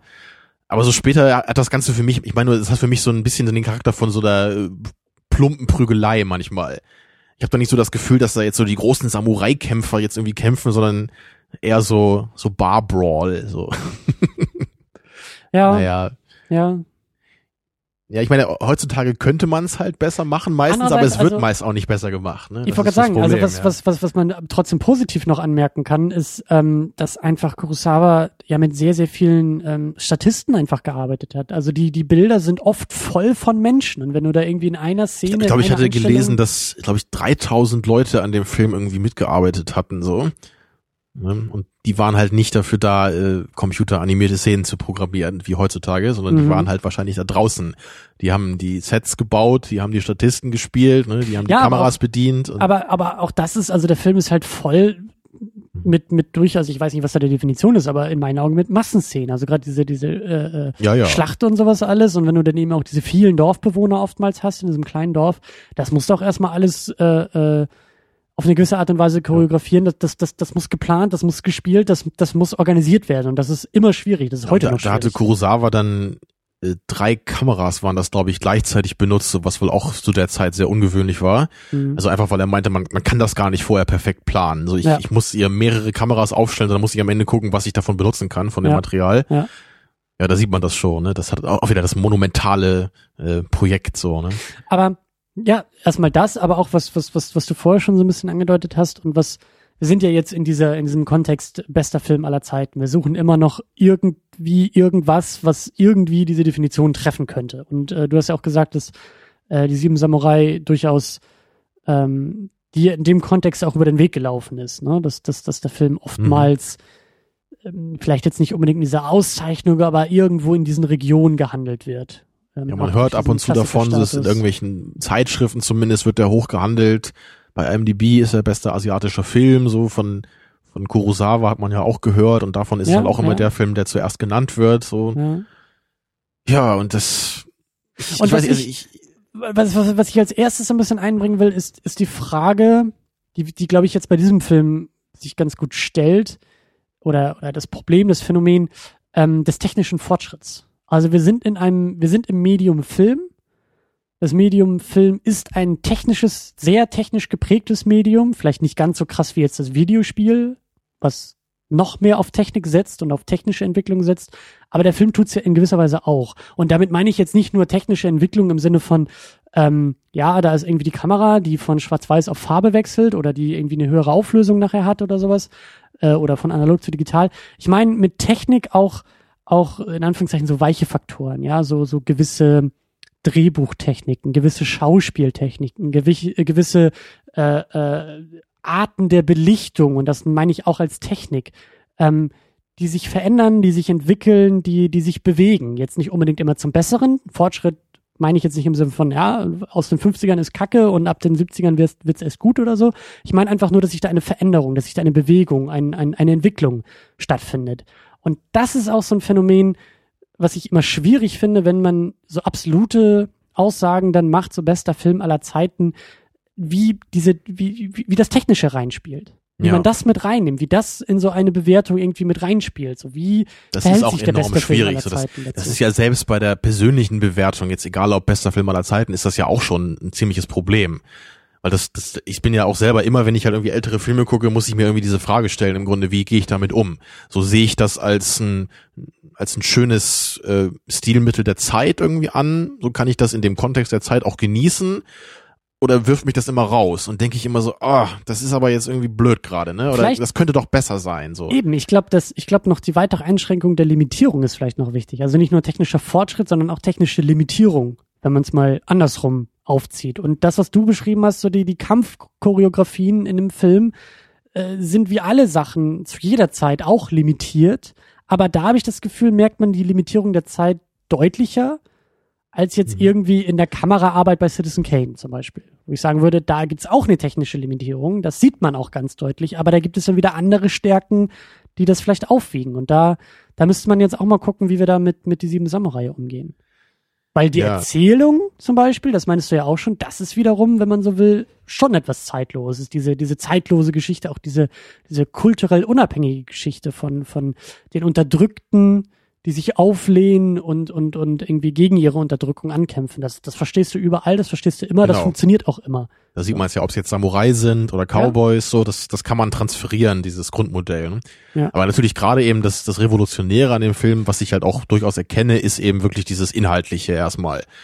Und das, das ist einfach dieses, dieses äh, dreckige, dieses düstere Setting, ne, dieser, dieser Anti-Helden-Status, der hier reingebracht wird, so ist, weil auch die, die meisten Samurai, die haben ja auch einfach viele Momente hier, wo man ja auch nicht unbedingt auf deren Seite ist. Und, ne, wenn sie halt diese Dorfbewohner dann auch mal so anfahren und immer so ein bisschen ja. äh, von oben herab äh, behandeln.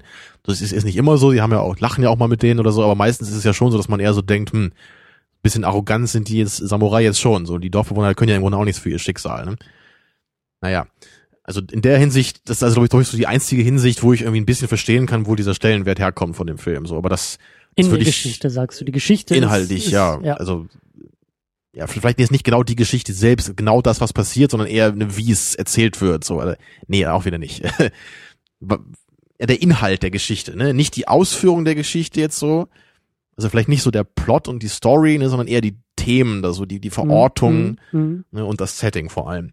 Aber das würde ich jetzt eben auch bei dem Film jetzt nicht äh, mehr oder weniger so sehen als bei Yojimbo zum Beispiel. Und ich weiß ja nicht, ob das bei anderen äh, Kurosawa-Filmen auch so ist, dass die jetzt vielleicht auch so inhaltlich noch was geprägt haben.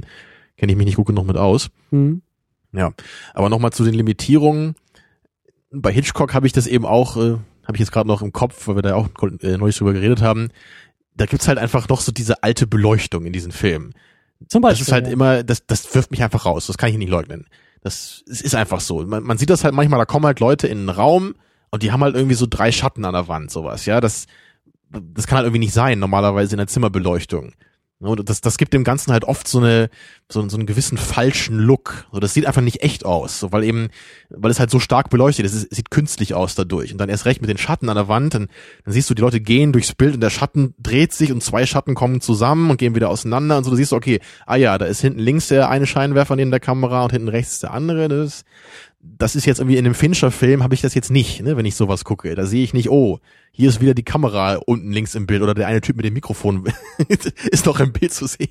Ja, ich das, weiß, das, was das, du haben wir jetzt bei Hitchcock auch nicht, ne? Das haben wir eher Aber ich weiß, was du meinst. Vor allen Dingen, das, das meine ich mit, mit, mit, auch mit Technik. Die Art der Ja. Beleuchtung.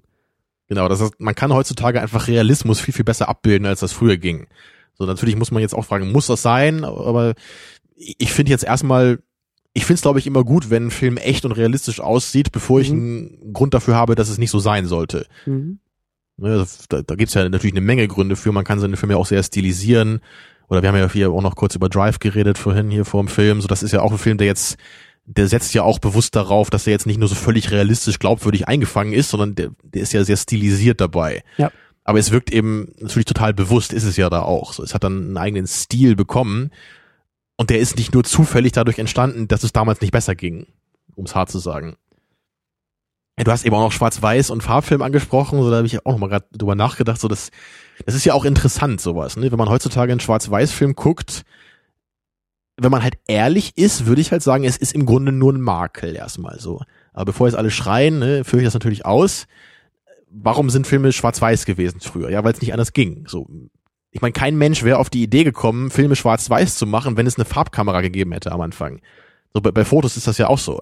Ja, ich, Also- also- ich, ich, ich, ich glaube schon. Ich glaube schon, dass man das auch dann irgendwann als Stilmittel, als, als, als Möglichkeit, als, aber ich weiß, was du meinst. Es wäre nicht, es, es gäbe nicht die Entwicklung sozusagen vom Farbfilm zum Schwarz-Weiß-Film und das wäre dann der Industriestandard geworden. Willst nicht sagen, dass man die Farbkameras irgendwann weggeworfen hätte, weil irgendwie die Schwarz-Weiß-Kameras, die danach erfunden Ja, worden ja, wären, genau. dann Also, irgendwie besser gewesen Es ist halt wären. so, ich kann mir halt nicht vorstellen, dass wenn es jetzt irgendwie zufällig so gewesen wäre, dass gleichzeitig Schwarz-Weiß und Farbkamera erfunden worden wären, dass sich dann irgendwie die äh, Schwarz-Weiß-Kamera durchgesetzt hätte. So, das ist einfach, erstmal ist es ja einfach nur schlechter, Ja, weil ja. die Farben halt nicht da sind. Ja, ja. Und wenn man heutzutage einen Film in Schwarz-Weiß dreht, dann hat das ja meiner Meinung nach den Sinn, dass man eben sich dieser alten Technik wieder zurückbesinnt. Ne, oder ein anderes Beispiel ist ja genau mit dem Stummfilm. So, da, warum wird äh, heutzutage dann so ein Film wie The Artist gemacht? Das ist ja nicht, weil plötzlich jemand auf die Idee kommt, wie, ach, wie cool wäre das denn, wenn man in einem Film Texttafeln einblenden würde, statt dass die Leute sprechen. Das ist ja total dämlich, diese Idee überhaupt zu Ja, haben. Aber Das- warum das halt trotzdem interessant ist, ist, weil es das einfach historisch gab und man deswegen versucht, so die alte Methode des Filmemachens so neu zu äh, beleben. Oder auch ein gutes Beispiel ähm, war nicht der erste Studentenfilm von Nolan, ich glaube irgendwie äh, von war da nicht von 97 Following, da war doch glaube ich auch komplett Ja, in Schwarz-Weiß, weil das äh, äh, Filmmaterial billiger war für ihn. Es war glaube ich keine komplette stilistische Entscheidung, sondern auch eine gewisse Notwendigkeit. die, die alten. Comics, die waren doch immer nur auf jeder zweiten Seite in Farbe, oder? So das, ja, ja. Aber das ist aber genau das Gleiche, ne? Ja. Kein Mensch würde jemals auf die Idee kommen, dass das halt ein gutes Stilmittel ist, jede zweite Seite in einem Comic irgendwie äh, farblos zu lassen. Das ist einfach, das könnte man heutzutage vielleicht machen, einfach um dieses Gefühl wieder zu rekreieren, ne, was damals Comics ausgelöst Ja. haben. Aber das ist dann halt eine, eine rein historische Rückbesinnung und das wollte ich halt nur betonen. Ne? Ja. Und deswegen muss ich halt schon sagen, wenn ich, also ich persönlich mag Schwarz-Weiß-Filme an sich erstmal nicht so gerne wie Farbfilme. Also wenn ich es nur diesen Faktor bewerte. Ich gucke lieber einen Farbfilm als einen Schwarz-Weiß-Film. Das heißt aber nicht, dass ich deswegen irgendwie Schindlers Liste vorwerfen würde, dass der schwarz-weiß ist. So, das ist natürlich Quatsch. Da ist es halt eine bewusste Entscheidung, das wieder so zu machen, um damit ein gewisses Gefühl zu, äh, zu kreieren. Ja. Und dann natürlich auch diese berühmte Szene mit dem Mädchen mit dem roten Kleid machen zu können, ne, was dann eben sich be bewusst davon abhebt. Ne, oder denk, Sin City ist ja das gleiche dann nochmal in ja, äh, überdrehter. Ja. So, das, das ist halt wieder was ganz anderes so. Aber damit wollte ich ihm genau sagen, so diese, dieses Schwarz-Weiß machen, das ging einfach damals nicht anders. Es war eine Limitierung und es war im Grunde ein Makel des Films, den halt jeder Film hatte. Man konnte halt die Realität nicht richtig abbilden. Und ich glaube, genau so ist das eben dann auch mit, mit Kampfchoreografien in gewisser Weise auch so, weil damals, du konntest halt nicht irgendwie jedem Schauspieler da irgendwie ein halbes Jahr Kampftraining geben vorher, sonst konnte halt kein Mensch bezahlen, ne? Wenn jetzt irgendwie Matrix gedreht wird, dann äh, siehst du ja in den Behind-the-Scenes-Videos, ne, was da irgendwie die ganzen Schauspieler alle, die hatten ja alle dann persönliches Martial Arts Training, ne, und dann kommen die Kampfszenen mit, mit, mit diesen Seilen, wo die Leute dann hochgezogen werden und danach gibt's noch Computerbearbeitung. So, natürlich sieht das, was dann dabei rauskommt, halt deutlich aufwendiger aus. So, Gut, Matrix ist natürlich auch jetzt ein Film, der jetzt voll darauf äh, abzielt, auch so das, das jetzt so in den Mittelpunkt zu stellen. Das ist jetzt mhm. hier nicht so. Aber ich muss halt einfach sagen, wenn ich einen Film halt ernst nehmen möchte, so, und ich möchte Seven Samurai ernst nehmen, so 300 will ich nicht ernst nehmen. Das ist für mich ein Haufen äh, amüsanter Quatsch. So, da können die im Grunde kämpfen, wie sie wollen. Wenn es halt cool aussieht, äh, nehme ich das hin. Deswegen kann mich ein Film wie 300 auch nicht wirklich berühren, so weil ich ihn eben nicht ernst nehmen kann. Aber Seven Samurai ist halt ein Film, so der, der hat ja durchaus ernste Themen. So auch wenn er vielleicht ein paar komische Momente auch hat, aber im Grunde ist das ja ein ernstes Drama. Und ich möchte ein ernstes Drama eigentlich gerne als einen Film gucken, in den ich mich so voll, voll reinfallen lassen kann. So, in dem ich voll in dieser Welt aufgehe, ne? so diese Immersion halt voll habe. Und aber all diese kleinen Sachen, ne, die werfen mich halt raus. Das fängt im Grunde beim Schwarz-Weiß schon an, wenn man mhm. hart ist. Mhm. Und, und gerade eben bei diesen Kampfszenen, so, da, da werde ich einfach rausgeworfen. Da sehe ich dann, das sieht nicht echt aus, so, ne, das konnte man nicht besser inszenieren und es ist irgendwie ein leichter Störungsfaktor. Andererseits, was ich äh, durchaus gut finde bei dem Film, ist die Kameraarbeit. Also auch schon das angesprochene, sich, sich irgendwie Orten über, über Schnitte zu nähern. Ja, die und, sieht teilweise auch moderner aus als jetzt bei anderen Filmen aus der Zeit. Ja, auch die, die, diese, diese Wischgesten für zeitliche Auslassung und so, da, da, da sind schon, da sind schon echt nette Sachen dabei und man merkt auch, dass sie, dass sie viel, oder äh, es sieht so aus, mein Eindruck ist, dass sie mehr mit der Kamera auch machen, die Kamera auch viel bewegen, auch viel bewegen wollen. Also da ist schon, aber. Hat, hat Lukas das eigentlich auch aus dem Seven Samurai? Weil er macht das ja auch viel bei, bei dem Episode 4, ne? Also bei Episode 4 gibt es auch viel. Ich weiß nicht, ob das, ja. es kann sein, dass das sogar bei den ganzen alten Star Wars Filmen so gemacht wird. Die Wischblenden hat er auch bei den neuen noch gemacht. Echt, ja? Ja, ja, ja. Okay, also. Also das wurde ja nachher so ein, so ein Trademark eigentlich der, der Star Wars Filme. Ich, ich weiß halt nicht, ob das irgendwie aus dem Film auch kommt, oder ob es das vorher auch schon lange gab. Ich, ich, ich weiß nicht, damit, damit musst du dich auskennen. Du musst dich damit auskennen, du Filmwissenschaftler. Das heißt ja noch lange, das heißt ja noch lange nicht, dass Lukas auch die Filme, wenn es schon vorher welche gab, auch die gesehen hat und sich bei denen. Ja, aber wir wissen ja, dass er Seven Samurai geguckt hat, ne, wegen der anderen Sachen. Deswegen könnte es ja sein, dass er das auch daher hat. Eben. Ich will jetzt von dir wissen, wann gab es die erste Wischblende in dem Film? So, jetzt sagst äh, du mir das, weil du Filmwissenschaftler bist. Nächstes Thema. Äh, was ich ähm, genau wie jeder Arzt halt jede Krankheit sofort mit Namen und äh, Heilungsmittel benennen können muss. Auf jeden Fall. Aus dem Kopf. Auf jeden Fall. Ähm, genau, aber ich wollte nochmal zurück auf diesen, auf diesen technischen Aspekt oder auf, auf, ja, auf ja. diese technische Entwicklung. Ähm, und ich weiß auch gar nicht mehr, wo ich da ansetzen wollte. Ähm, also was mir halt aber wichtig ist, ist eben dieser Glaubwürdigkeitsaspekt so irgendwie oder und, ah, oder oder eben dieses Ernstnehmen. Was, wolltest du das auch sagen oder was? Äh, nee, ich wollte in eine andere Richtung, aber aber Glaubwürdigkeit ernst nehmen. Vielleicht geht's in die Richtung, in die ich will, weil für mich ähm, wir werden jetzt ja in den nächsten Tagen, wir haben die Diskussion schon geführt, aber wir werden ja noch eine kleine Mini-Unit raushauen, wo wir dann auflösen, welchen Hörervorschlag unter dem Stichwort bester Film aller Zeiten wir gewählt haben. Wie wir das schon wochenlang ankündigen, ne? Das, das, das, das Ding ist fertig geschnitten auf der Platte. Ich hatte einfach keine Zeit, das rauszuhauen. Wow. Ähm, was das ich sagen wird wollte, was unglaublich Tolles. Auch dabei, auch in der Diskussion, auch in den Kommentaren, in den Vorschlägen und, und ich glaube auch generell in dieser Diskussion ist ja gerne mal so ein Argument gebracht von, äh, also Frage, bester Film aller Zeiten, Antwort XYZ, weil zeitlos, weil seiner Zeit voraus, weil irgendwas aufgebrochen, irgendwas Revolutionäres zuerst gemacht, hat als erster diese Technik benutzt, hier Matrix hat als erster irgendwie Special Effects und diese Zeitlupe, Jurassic Park, weil er als erster die CGI-Effekte, das ist ja mhm. ein, ein, ein durchaus gängiges ähm, Argument, um diese Frage zu lösen, um dieses Problem zu lösen, bester Film aller Zeiten, dieses Zeit, Zeitlosigkeit in irgendeiner Form oder eben was Revolutionäres.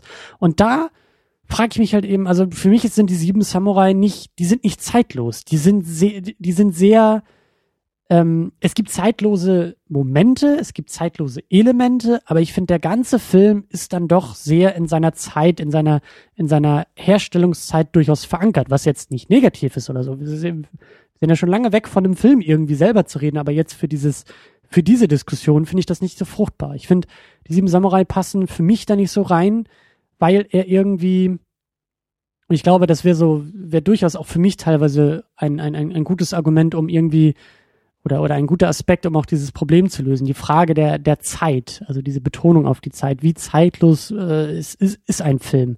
Das ist, glaube ich, für mich schon ein Kriterium für den besten Film aller Zeiten. Ja, da haben wir ja auch schon mal drüber gesprochen. Ja. Würde ich halt auch so sehen. So, für mich muss das irgendwie auch mit da reinspielen. Und für mich ist ein Film wie Citizen Kane zeitloser als die Sieben Samurai. Ja, auch wenn ich den auch nicht so als völlig zeitlos empfinde, aber zeitloser, ja. Ja. Ein wunderbar steigerbares Wort auf jeden Fall. Am zeitlosesten. Mhm, Das genau, ist, wenn man dann ja. gar keine Zeit mehr hat. Wenn man zu spät kommt, dann sagt man, ich war heute am zeitlosesten. Ja, und ich, ich, ich glaube, für mich ist gerade dieser, wenn ich einen Film auf Zeitlosigkeit prüfe, so dass der muss halt dann in jeder Zeit im Grunde gleich gut für mich funktionieren oder ich müsste ihn gleich ernst nehmen können auch, ne, Ja. um wieder das auf meine meine Debatte hier zurückzuführen, die ich gerade noch hier vom Zaun brechen wollte. So, ich ich habe mir da nämlich echt so in den letzten Wochen, Monaten immer mehr so Gedanken zu gemacht so, und ich glaube, ich könnte halt wirklich für mich sagen, wenn ich einen Film gucke, es gibt für mich eigentlich immer die Entscheidung, so mal ist die bewusster, mal ist die eher so unterbewusst, wenn ich einen Film gucke, nehme ich diesen Film ernst oder nicht? Und das ist jetzt natürlich auch wieder äh, ganz philosophisch das Problem, was heißt das, ne? Was ist ernst nehmen? Mhm. So, das heißt halt nicht unbedingt, dass der Film ernst sein muss, ne? So meine ich das nicht, sondern es ist eher dieses, stelle ich mir vor, dass dieser Film so passieren könnte vielleicht oder dass, dass der Film in sich Sinn macht. Solche Sachen, ja. Also, dass ich, das meine ich eben, wenn ich sage ernst nehmen, dass ich das Gefühl habe, dass, dass, ich will mal ernst nehmen sagen, aber das, ich versuche gerade ernst nehmen zu erklären. Das ist immer das Schwierige. Lass mich mal, lass mich da mal einhaken. Ich, ich, ich spiele Mhm. mal dann Sokrates. Ähm, wenn wir ja schon in der Philosophie Gebäre sind. meine Gedanken, Christian. Das ist, das klingt so unanständig. Das ist Nee, ich, ich muss ja gebären. Du musst äh, Geburtshelfer sein, ne? so. Lass mich dein Geburtshelfer sein. Ähm, du meinst ja nicht Realismus. Das ist ja gerne ein Kriterium. Der Film ist nicht realistisch. Das ist nicht echt. Das ist nicht realistisch. Das, das, das glaube ich Genau, nicht. das ist das es meinst nämlich du ja nicht. Genau, dann kann man ja gleich jeden Fantasy, jeden Science-Fiction-Film irgendwie ausklammern. gibt Leute, die es tun. gibt Leute, die irgendwie alles, was in irgendeiner Form äh, fantastische Genau, Elemente Baptisten hat. heißen die. Achso. Ähm, aber wie sieht's denn zum Beispiel aus, so ein Film wie Sin City? Der ja sehr Mhm. eigen aussieht, niemals einen Anspruch auf Realismus hat, sondern ja eben mit diesem Comic-Medium, mit seiner Herkunft, mit seiner Medialität spielt, deshalb ja auch diese Ästhetik wählt. Ist das ein Film, kannst du den ernst nehmen? Ist das, ist es das, was du meinst? Weil er in seiner Art konsequent irgendwie ist. Er hebt sich raus, er hebt sich in etwas ganz Eigenes, in ganz eigene Sphären von Realität und Ästhetik und bleibt sich aber komplett treu dabei. Hätte man denken können, aber also Sin City wäre für mich auf jeden Fall ein Beispiel von dem Film, den ich nicht ernst nehme. Okay. Ne? Weil der hat halt, ich meine gut, er, er schafft halt irgendwie eine eigene Filmphysik so, ja, oder in dem, in dem Filmuniversum von Sin City kannst du halt irgendwie jemandem 20 Mal in die Brust schießen und der wacht immer noch im Krankenhaus auf, so, ne? Ja, Das, also das wäre jetzt aber nicht so das Kriterium. Es geht halt eher dann auch noch ein bisschen weiter um die, ja, um die Stilistik, um den Inhalt selber und, und um dieses Gesamtpaket auch. Ne, Ich habe halt nicht das Gefühl, dass das so gemacht ist. So, ich soll nicht, ich soll mich auch nicht so richtig in diese Welt hineinversetzen, glaube ich. Also so würde ich den Film eher nicht so sehen. mhm. Da geht's eher so darum, das Ganze so ein bisschen abzufeiern, würde ich eher sagen. Mhm. Ja, oder es- da gibt's halt viele verschiedene Beispiele, die mir gerade einfallen. Also, also Herr der Ringe zum Ah. Beispiel ist halt ein Film, den würde ich halt ernst nehmen. Ja, der hat halt ein paar Momente, wo man dann vielleicht ein bisschen rausfällt. Ja, zum Beispiel genau diese, diese typische Adlergeschichte, über die halt jeder immer redet bei Herr der Ringe. Ne? Das, das ist halt ein, ein Problem für mich, weil es eben mich ähm, rauswirft aus dem Film. Weil es für mich einerseits eine Fantasy-Welt ist, die ich total glaubwürdig kreiert finde. Ich habe das Gefühl, so, ich kann mich in diese Welt hineinversetzen. Ich will verstehen, wie diese Welt funktioniert. Und vor allem kann ich auch verstehen, wie diese Welt funktioniert innerhalb ihrer Logik so. Es, es ist halt möglich. Aber dann Ist kommt halt so ein? Moment und dann, dann wirft er dich raus. So. Ist der Unterschied zwischen Herr der Ringe und Sin City, dass Herr der Ringe dir Signale sendet und sagt, ich will ernst genommen werden und Sin City sagt, ich will überhaupt nicht ernst genommen werden? Ich denke schon. Genauso ja. wie 300 für dich das Beispiel von, ich feier hier was ab, ich zelebriere hier Mhm. irgendwas und es geht nicht um Ernsthaftigkeit, es geht irgendwie um, um Spaß und an, also Spaß am, an irgendwas, ja. Ja, oder denk, lustig, denk, denk an They Live, ja, den wir hier geschaut haben. Da- Das ist natürlich, der hat, der Film hat halt irgendwie interessante Ansätze, über die man auch ernsthaft nachdenken könnte, ja, also von Ja, den Themen ja, her. ja. Aber der Film an sich ist ja überhaupt nicht ernst zu nehmen, weil da ist halt, da ist halt irgend so ein Wrestling-Typ, der halt auf dem Bau arbeitet und dann geht er einmal in diese Bank und sagt halt, ne, I, I, I, I came here to chew bubblegum and kick ass, but I'm all out of bubblegum. Also ich meine, ich, ich komme jetzt halt nicht an und sage, hm, wieso sollte er das in diesem Moment sagen? Das macht doch überhaupt keinen Sinn. Oder warum sollte er so reagieren in diesem Moment? Das ist vollkommen irrelevant. Ja, es geht Mhm. nur darum, ne, das einfach das zu zelebrieren dabei. Der Film macht Mhm. einfach Spaß, wenn du dir das anguckst. Da geht's nicht um Glaubwürdigkeit, so, da, geht's auch nicht darum, so ein Worldbuilding zu haben, auf welchem Level auch immer. Da da sind vielleicht ein paar nette Ideen drin, so, aber das war's im Grunde auch. Und dann ist es halt ein Actioner, ne, der dich unterhält. Mhm. Ne, das, das, das meine ich halt für, als ein Beispiel für einen Film, den ich nicht ernst nehme, was aber halt überhaupt kein Problem sein muss. Es geht halt nur darum, wie ich dem Film eingestellt bin, so was ich, was ich von dem Film erwarte und wie ich den Film kritisieren würde. Ja, weil es, es heißt halt auch nicht, dass ein Film, den ich nicht ernst nehme, was anscheinend übrigens viele irgendwie so sehen, dass der halt vom Plot her irgendwas machen kann. Ja, dass es halt scheißegal ist, was da passiert. Nicht Sharknado. Und dass halt irgendwie jede, jedes äh, Plothole irgendwie äh, zu dulden ist oder sowas. So sehe ich es halt nicht, genau. Ja, aber Sharknado ist dann das super Beispiel ne, von dem Film, der ja schon absichtlich seine eigene Unsinnigkeit zelebrieren will, also noch mehr als 300 jetzt. So der, der will ja wirklich der, der Trash-Film sein. Mhm. Mhm. Also, Mhm. mit allen Mitteln, ja. Und das ist ja eher so ein Spoof-Movie irgendwie auch, ne? Also irgendwie. naja, also Sharknado ist, glaube ich, ein bisschen zu absurd als Beispiel. Naja, um das jetzt vielleicht ein bisschen auf Seven Samurai zurückzubringen. Ich versuche halt, mich in diese Welt zu versetzen, die der Film für mich aufmacht. Und der Film sendet dir auch Signale und sagt, ich will ernst genommen genau, werden. der Film ist, Hier geht es um was Genau, Ernstes. der Film hat viele, ja, hauptsächlich ernste Dramamomente ja im Grunde.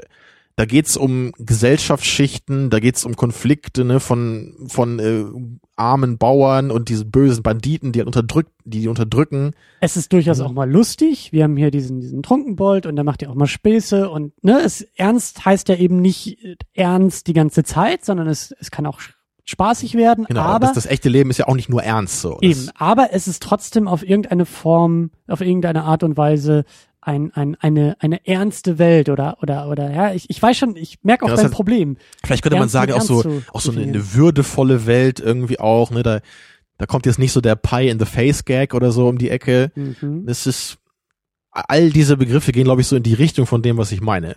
Mhm. Also eine, eine ernsthafte Filmwelt, die, die tiefgründig sein kann, jetzt auch nicht unbedingt sein muss so, aber die, der ich mich ja auf einer ernsthaften, eleganten Weise so auseinandersetzen möchte. Und mich, ich will eben immersiert sein, kann man das so sagen? Hoffentlich. tun wir. Jetzt, ab jetzt geht es, ja. Mhm. Genau. Und, und wenn halt dann diese ganzen Momente kommen, die, die vielleicht aufgrund der technischen Probleme ihrer Zeit dann kommen, Darf ich ganz kurz Ja. noch nachfragen? Ähm, hilft die Metapher des Eintauchens in einen Film vielleicht? Kann, will, also Filme, die du ernst nimmst, in die kannst oder willst du eintauchen? Ein Film wie 300, in Mhm. den kannst du nicht eintauchen. Ein Film Nee, und das will ich auch City- gar nicht. So, Genau. das, das ist eher ein Film, der läuft so vor meinen Augen ab. So, und ich gucke mir das an und das ist lustig. Genau, vielleicht ist ein ernster Film auch eher der, so wo man irgendwann vergisst, dass man einen Film schaut, wenn man so tief Mhm, drin ist, so mhm, wenn man, mhm. wenn man so sehr in dieser Welt ist, so bei den Charakteren ist, ne, so so tief versucht, das Ganze zu ergründen. Ja, Suspension of Disbelief ist da vielleicht auch ganz wichtig. Genau. Es ist wirklich schwierig, das auch jetzt so ganz klar so Ja und Nein aufzumachen. Ist natürlich auch eher so ein quantitatives Spektrum, was dabei aufgemacht wird. Die Linie ist nicht hart. Mhm. Du kannst nicht sagen, so ab hier tauche ich ein und zack, Genau. und das ist das Also Im Grunde ist ja auch das, das, das naheliegendste Beispiel wäre ja eben, was ich, ich meinte ja schon, die Jackie Chan Filme zu gucken. Das ist ja auch so, dass da, da gibt's halt eigentlich genau das, was ich sagen will, gibt's da eigentlich. So, es gibt einmal einerseits irgendwie die alten Jackie Chan Filme, da ist er halt äh, der Schüler, Mhm. der bei einem Meister eine neue Kampftechnik lernt und dann auf coole, knuffige Weise dann irgendwie mit Leuten kämpft, ist halt natürlich nicht ernst zu nehmen. Und der neue Film, wo er dann irgendwie Geheimagent bei der CIA ist und irgendwelche Atomsprengköpfe jagen muss, ist auch nicht ernst zu nehmen. Aber Aber er trotzdem will sind ernst genommen werden. Der, der so ungefähr, ja. Oder, oder er versucht halt irgendwie auf so eine, er versucht das Ganze halt irgendwie mehr auf den Boden zu bringen und scheitert dadurch eben, wird halt uninteressant Ja. und wird gerade dazu eben belanglos. So, aber der, die alten Jackie Chan Filme, bei denen hat man das Gefühl, so die wissen halt, was sie sind Mhm. und die, die machen halt Spaß durch und durch und die haben jetzt nicht dann irgendwie dann so diese Szenen dazwischen, wo dann irgendwie einer erklären muss, äh, ja, wir müssen jetzt den Koffer suchen mit den Beweisen für den Atomsprengkopf und bla bla bla und irgendwie Mhm. sowas, ne? So da, da weiß man halt einfach bei den alten Filmen so, was du hast. Und die kannst du einfach, musst du überhaupt nicht ernst nehmen. Das ist super lustig, was da passiert. Das geht ja schon echt ins Trashige dann bei den ganz alten Dingern von ihm. Aber die funktionieren auf diese Weise dann perfekt. Und es, es kommt halt dann manchmal hier so vor, wenn ich Seven Samurai gucke, dass dann so diese Kampfszenen, die, die sind dann für mich eher so in, in diese Richtung einzuordnen. Ne? Diese Leute dann irgendwie so stümperhaft auf diese Pferde einprügeln. Sowas, ne? Oder, oder halt dann, wie du auch meinst, eben so, es wird dann immer so kurz weggeschnitten, bevor jemand irgendwie getroffen wird mit dem Schwert. So, das, das stört dann einfach so. Das, das wirkt dann nicht, es wirkt dann nicht so, als wäre ich gerade dabei, so als wäre es echt vor mir. So, das, da, da muss irgendwie was kaschiert werden, denke ich dann. Und das, Ja. das stört mich einfach. Und da hast du das Gefühl, da rennst du oder rennt der Film gegen diese Limitierung der Zeit an. Ja. Da, da, da, da, da, ja. Das ist, das ist für dich eher ein Problem, ähm, als dass der. Film jetzt irgendwie anfängt, sozusagen diese Limitierung zu übersteigen. Genau. Ein letztes Beispiel noch, äh, um das jetzt noch einmal klar zu machen an, an, anhand deiner Filme. Ne? Das ist im Grunde könnte man ja auch sagen, so was ist der Unterschied von äh, Batman Returns, ne, dem Burton Batman und irgendwie The Dark Knight. So, ne, das das geht halt auch in diese Richtung. So welchen Film kann ich mehr ernst nehmen? So Dark Knight ist halt darauf ausgelegt, dass du ihn ernst nimmst. So da, da werden halt, also du hast halt immer noch diese Superhelden-Elemente, aber genau diese Sache, über die wir auch gesprochen haben, zum Beispiel dieses riesige gelbe Batman-Symbol auf seinem Kostüm. Ja, Das, das ist halt einfach, das wird halt rausgelassen, weil das das Ganze einfach lächerlich machen würde. Das, das zieht das halt einfach aus dieser Sphäre, dass ich kann das in gewisser Weise ernst nehmen, halt raus. Und der, Geh noch, geh, geh, geh durchaus noch mal weiter zurück. Nimm den Adam West Mhm. Batman äh, aus, aus der Serie. stimmt, ja, der, Eine Zeit, eine Serie, die, die nie ernst genommen werden wollte. Und das, glaube ich, also deutlicher Ja. kannst es nicht die ja auch noch signalisieren. sehr stark Kinderserie auch ist, ne? Und Ja, und mit Peng und Pow und diesen ganzen Einblendungen funktioniert und Batman, der da die riesengroße comichafte Bombe überm Kopf entschärfen muss und genau, und, aber also das, hat halt natürlich auch seinen eigenen Stil, ne? Oder absolut. Und dann eben bei Burton geht's weiter mit, mit Batman Returns. Da haben wir am Ende halt diese ganze, diese Pinguin-Truppe, die halt irgendwie diese kleinen Raketen auf dem, auf dem Rucksack halt so. ja, ja. Ich meine, das, das, sowas kann natürlich in keinem Film sein, den du ernst nehmen möchtest. Ich stell dir mal vor, wir hätten so eine Szene bei The Dark Knight, ja? Ja. Das wäre halt völlig absurd. Und genau das ist dann eben so das Problem vielleicht auch von Dark Knight Rises gewesen, wo das dann, wo halt manchmal dann solche Elemente halt mehr aufkommen, die aus dem eigentlich jetzt als ernsthaft etablierten Setting, ne, von Begins und Dark Knight, die das halt so ein bisschen wieder ins Absurde ziehen. Mhm. Oder die halt, wenn halt die Regeln der Physik dann sehr abgedreht sind, ja, oder wenn man halt teilweise einfach nicht versteht, so was, wie soll ich mir das erklären, ne? Oder wenn dann halt wie die, ja, Spoiler-Alarm für Dark Knight, hier Dark Knight Rises meine ich, ne, wenn dann halt irgendwie sie am Ende da erzählt, ja, ich war im Grunde der Villain und er war im Grunde nur so mein Sidekick die ganze Zeit und dann haben wir irgendwie diese Atombombe hier, die entschärft werden muss und all sowas. Das ist dann halt alles wieder so sehr äh, Comic-klischeehaft. So, da ist der Superbösewicht und der irgendwie die Fäden gesponnen hat und so. Ne? Das, das nehme ich dann halt nicht mehr ernst. So, das ist halt unglaubwürdig, dass jemand das überhaupt machen könnte, all sowas. Ne? Aber lass uns ein bisschen Genau, ich hoffe, dass, dass das jetzt irgendwie einigermaßen rüberkam, was ich halt meinte damit.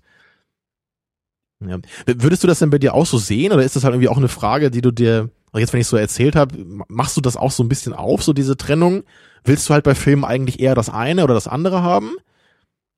Oder ist das, ich meine, bei, bei Superheldenfilmen ist es wahrscheinlich oft so, dass das dann ne, ein bisschen zusammenkommt, oder dass dann manche Filme vielleicht ein bisschen ernster versuchen, das zu machen, ich, aber, aber nicht, vielleicht nicht so ganz packen oder so, ne?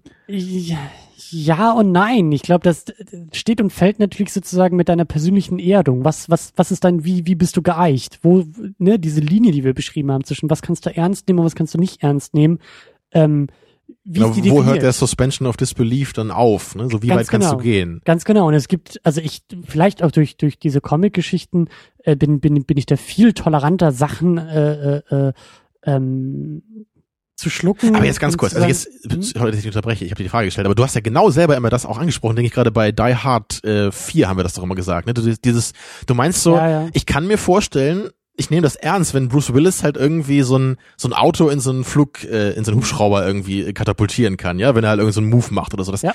Darauf ist man halt bereit, sich einzulassen. Ne? Das, Ja, das das geht. kann man halt sogar noch ernst nehmen in gewisser Weise.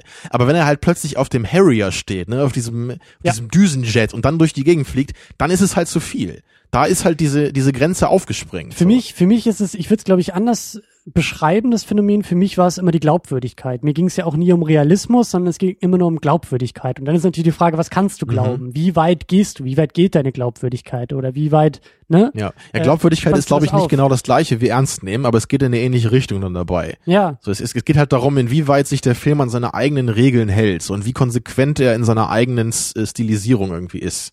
Ja, und also jetzt nämlich bei, bei, bei den sieben Samurai, ich habe da nicht so das große Problem. Also mich werfen solche Sachen weniger raus, glaube ich, als dich. Also wenn sie da irgendwie diese Schlachtszenen haben, diese Kampfszenen haben, die jetzt halt irgendwie nicht äh, auf der Höhe unserer Zeit durchchoreografiert sind, so, ähm, ähm, das wirft mich, glaube ich, weniger raus. Vielleicht aber auch, weil ich schon in der Basis äh, oder am Anfang viel weniger drin bin als du. Oder auch viel weniger rein will. Ist ja auch die Frage, wie tief will man eigentlich in seine Filme eintauchen und in welche willst du wie tief eintauchen? Und vielleicht ist genau das der Unterschied. Sobald da irgendwie einer in, äh, äh, im Kostüm durch die Gegend fliegt, so bin ich viel tiefer drin in diesen Welten, als du jemals irgendwie rein könntest. Und dann ist es für mich auch vielleicht wieder leichter, in diesen Welten irgendwelche Widersprüche hinzunehmen, als zum Beispiel für dich. Oder auch irgendwelche technischen Aspekte hinzunehmen. Bestes Beispiel Mhm. sind da, glaube ich, echt die Superman-Filme, die alten. Ich bin da voll drin. Das ist doch absolut, das, das, das kann ich ernst nehmen auf eine gewisse Art und Weise. Das, das wirft mich da nicht raus, wenn da irgendwie mal das Cape nicht richtig im Wind weht, weil man irgendwie sieht, dass er da an den Seilen hängt und eigentlich müsste es aber anders. Das ist alles kein Thema für mich. Das wirft mich da nicht raus. Ähm, und das ist vielleicht eher so, dass da, da, da sind wir, glaube ich, auch anders gepolt, Mhm. anders geeicht. Irgendwie, Ich das meine, es, es geht halt auch nicht nur um diesen Aspekt der Schlachtszene, das kam jetzt Mhm. vielleicht so ein bisschen so rüber. Das ist halt nur so ein Aspekt davon. ne? Was halt für mich genauso wichtig ist, was ich auch immer anspreche, ist halt das Acting. So, weil ich, ich will halt in diesem Film, meine, meine, mein persönlicher Wunsch ist es, dass diese Leute so spielen, dass ich mir vorstellen kann, dass sie es wirklich, dass sie wirklich so reagieren würden darauf. Und das, ne? Und guck mal, das brauche ich zum Beispiel nicht, weil für mich funktioniert auch ein Charlie Chaplin als Tramp wunderbar. Ein, ein absolutes Overacting, ein über, was, was ja in keinster Weise eine gewisse, ein, ein, Ja, aber den würde ich halt auch, den würde ich halt auch nie ernst nehmen, so den Film. So das, also nicht das, was ich damit meine. Ist halt wie gesagt auch nicht Kann wertend gemeint. So, ne? es ist für mich, das, das geht für mich gar nicht. So, weil der, die Nee. Figur von ihm selber, die ist ja schon das Absurdeste überhaupt, oder wie die halt immer durch irgendwelche Situationen stolpert. Also das kann halt vielleicht amüsant sein, aber das ist ja nicht ernst nehmen.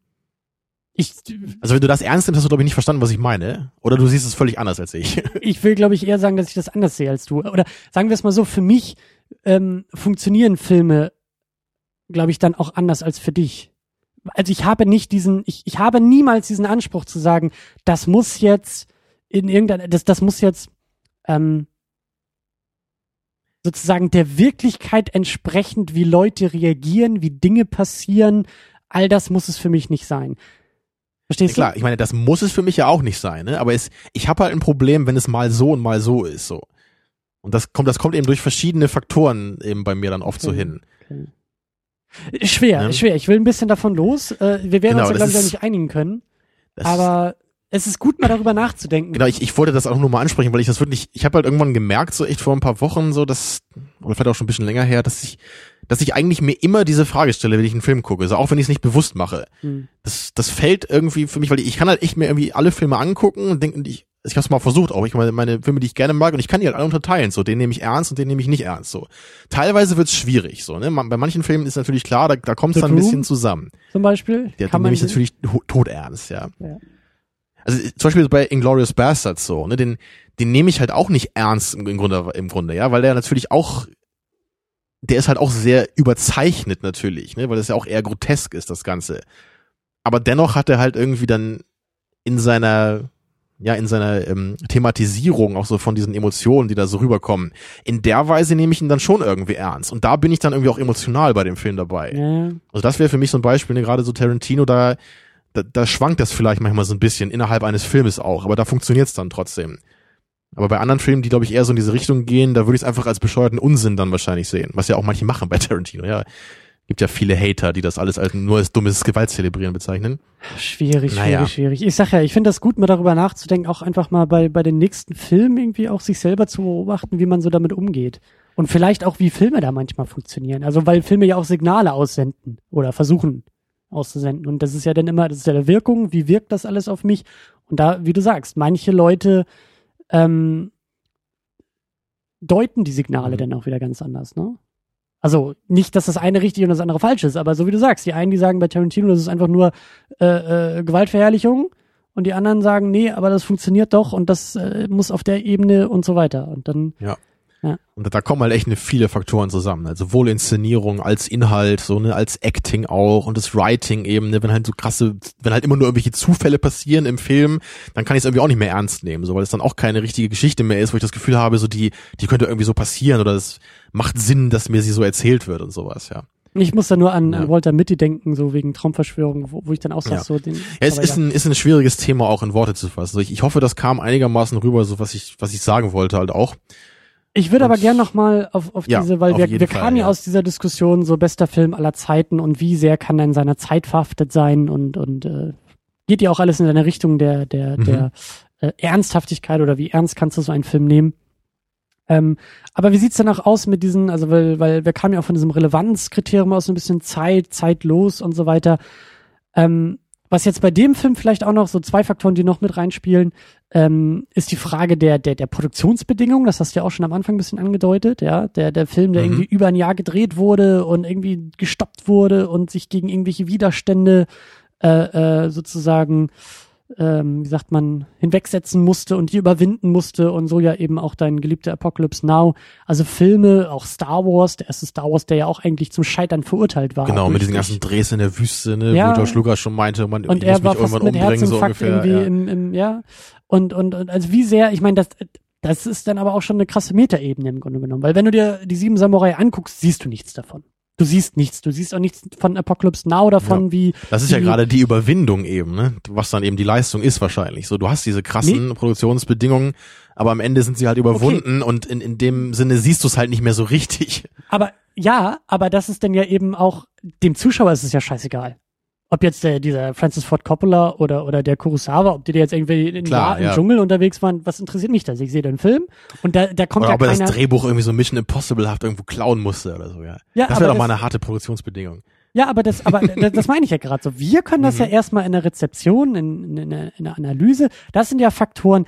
Ja, uns interessieren Making-ofs und wir lesen uns ein Interview durch und wir sehen uns die YouTube-Videos an, wie dann irgendwie erzählt wird. Oh, das hat aber so ewig gedauert. Das ist mein Projekt. Die äh, Wachowski-Geschwister, die irgendwie ja zehn Jahre an einem Drehbuch zu Matrix geschrieben haben, wo man dann wieder Rückschlüsse ziehen kann und sagen kann, ja, ich glaube schon, dass man das sieht, weil das sehr gut geschrieben mhm. ist. Aber wie gehen wir denn damit genau, um? Aber ich glaube, das, das ist ja gerade der Punkt wahrscheinlich. Ne? So, du, du kannst halt nicht sagen, äh, der Film ist gut, weil er so schwierige Produktionsbedingungen hatte. Aber vielleicht kann man halt versuchen, so in die Richtung zu gehen, dass vielleicht so viele der, der wirklich großartigen Filme sowas in irgendeiner Weise irgendwie brauchen. Oder dass es aber vielleicht so eine, so, so eine ja. notwendige, aber nicht hinreichende Bedingung vielleicht ist, so manchmal, ne? Weil das, wenn du dir halt im Gegensatz vorstellst, so da sitzen halt heutzutage irgendwelche Leute in ihrem, in ihrem Sessel, haben halt äh, zwei Kameras und ein Greenscreen, ja, um es ganz blöd zu sagen.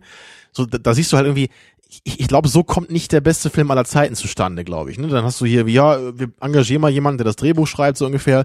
Das ist dann alles ganz einfach, so, da wird man dann irgendwie, da rekrutiert man sich, das ganze Projekt ist in zwei Monaten durch und fertig wie gesagt, das ganz krasse Beispiel, ne?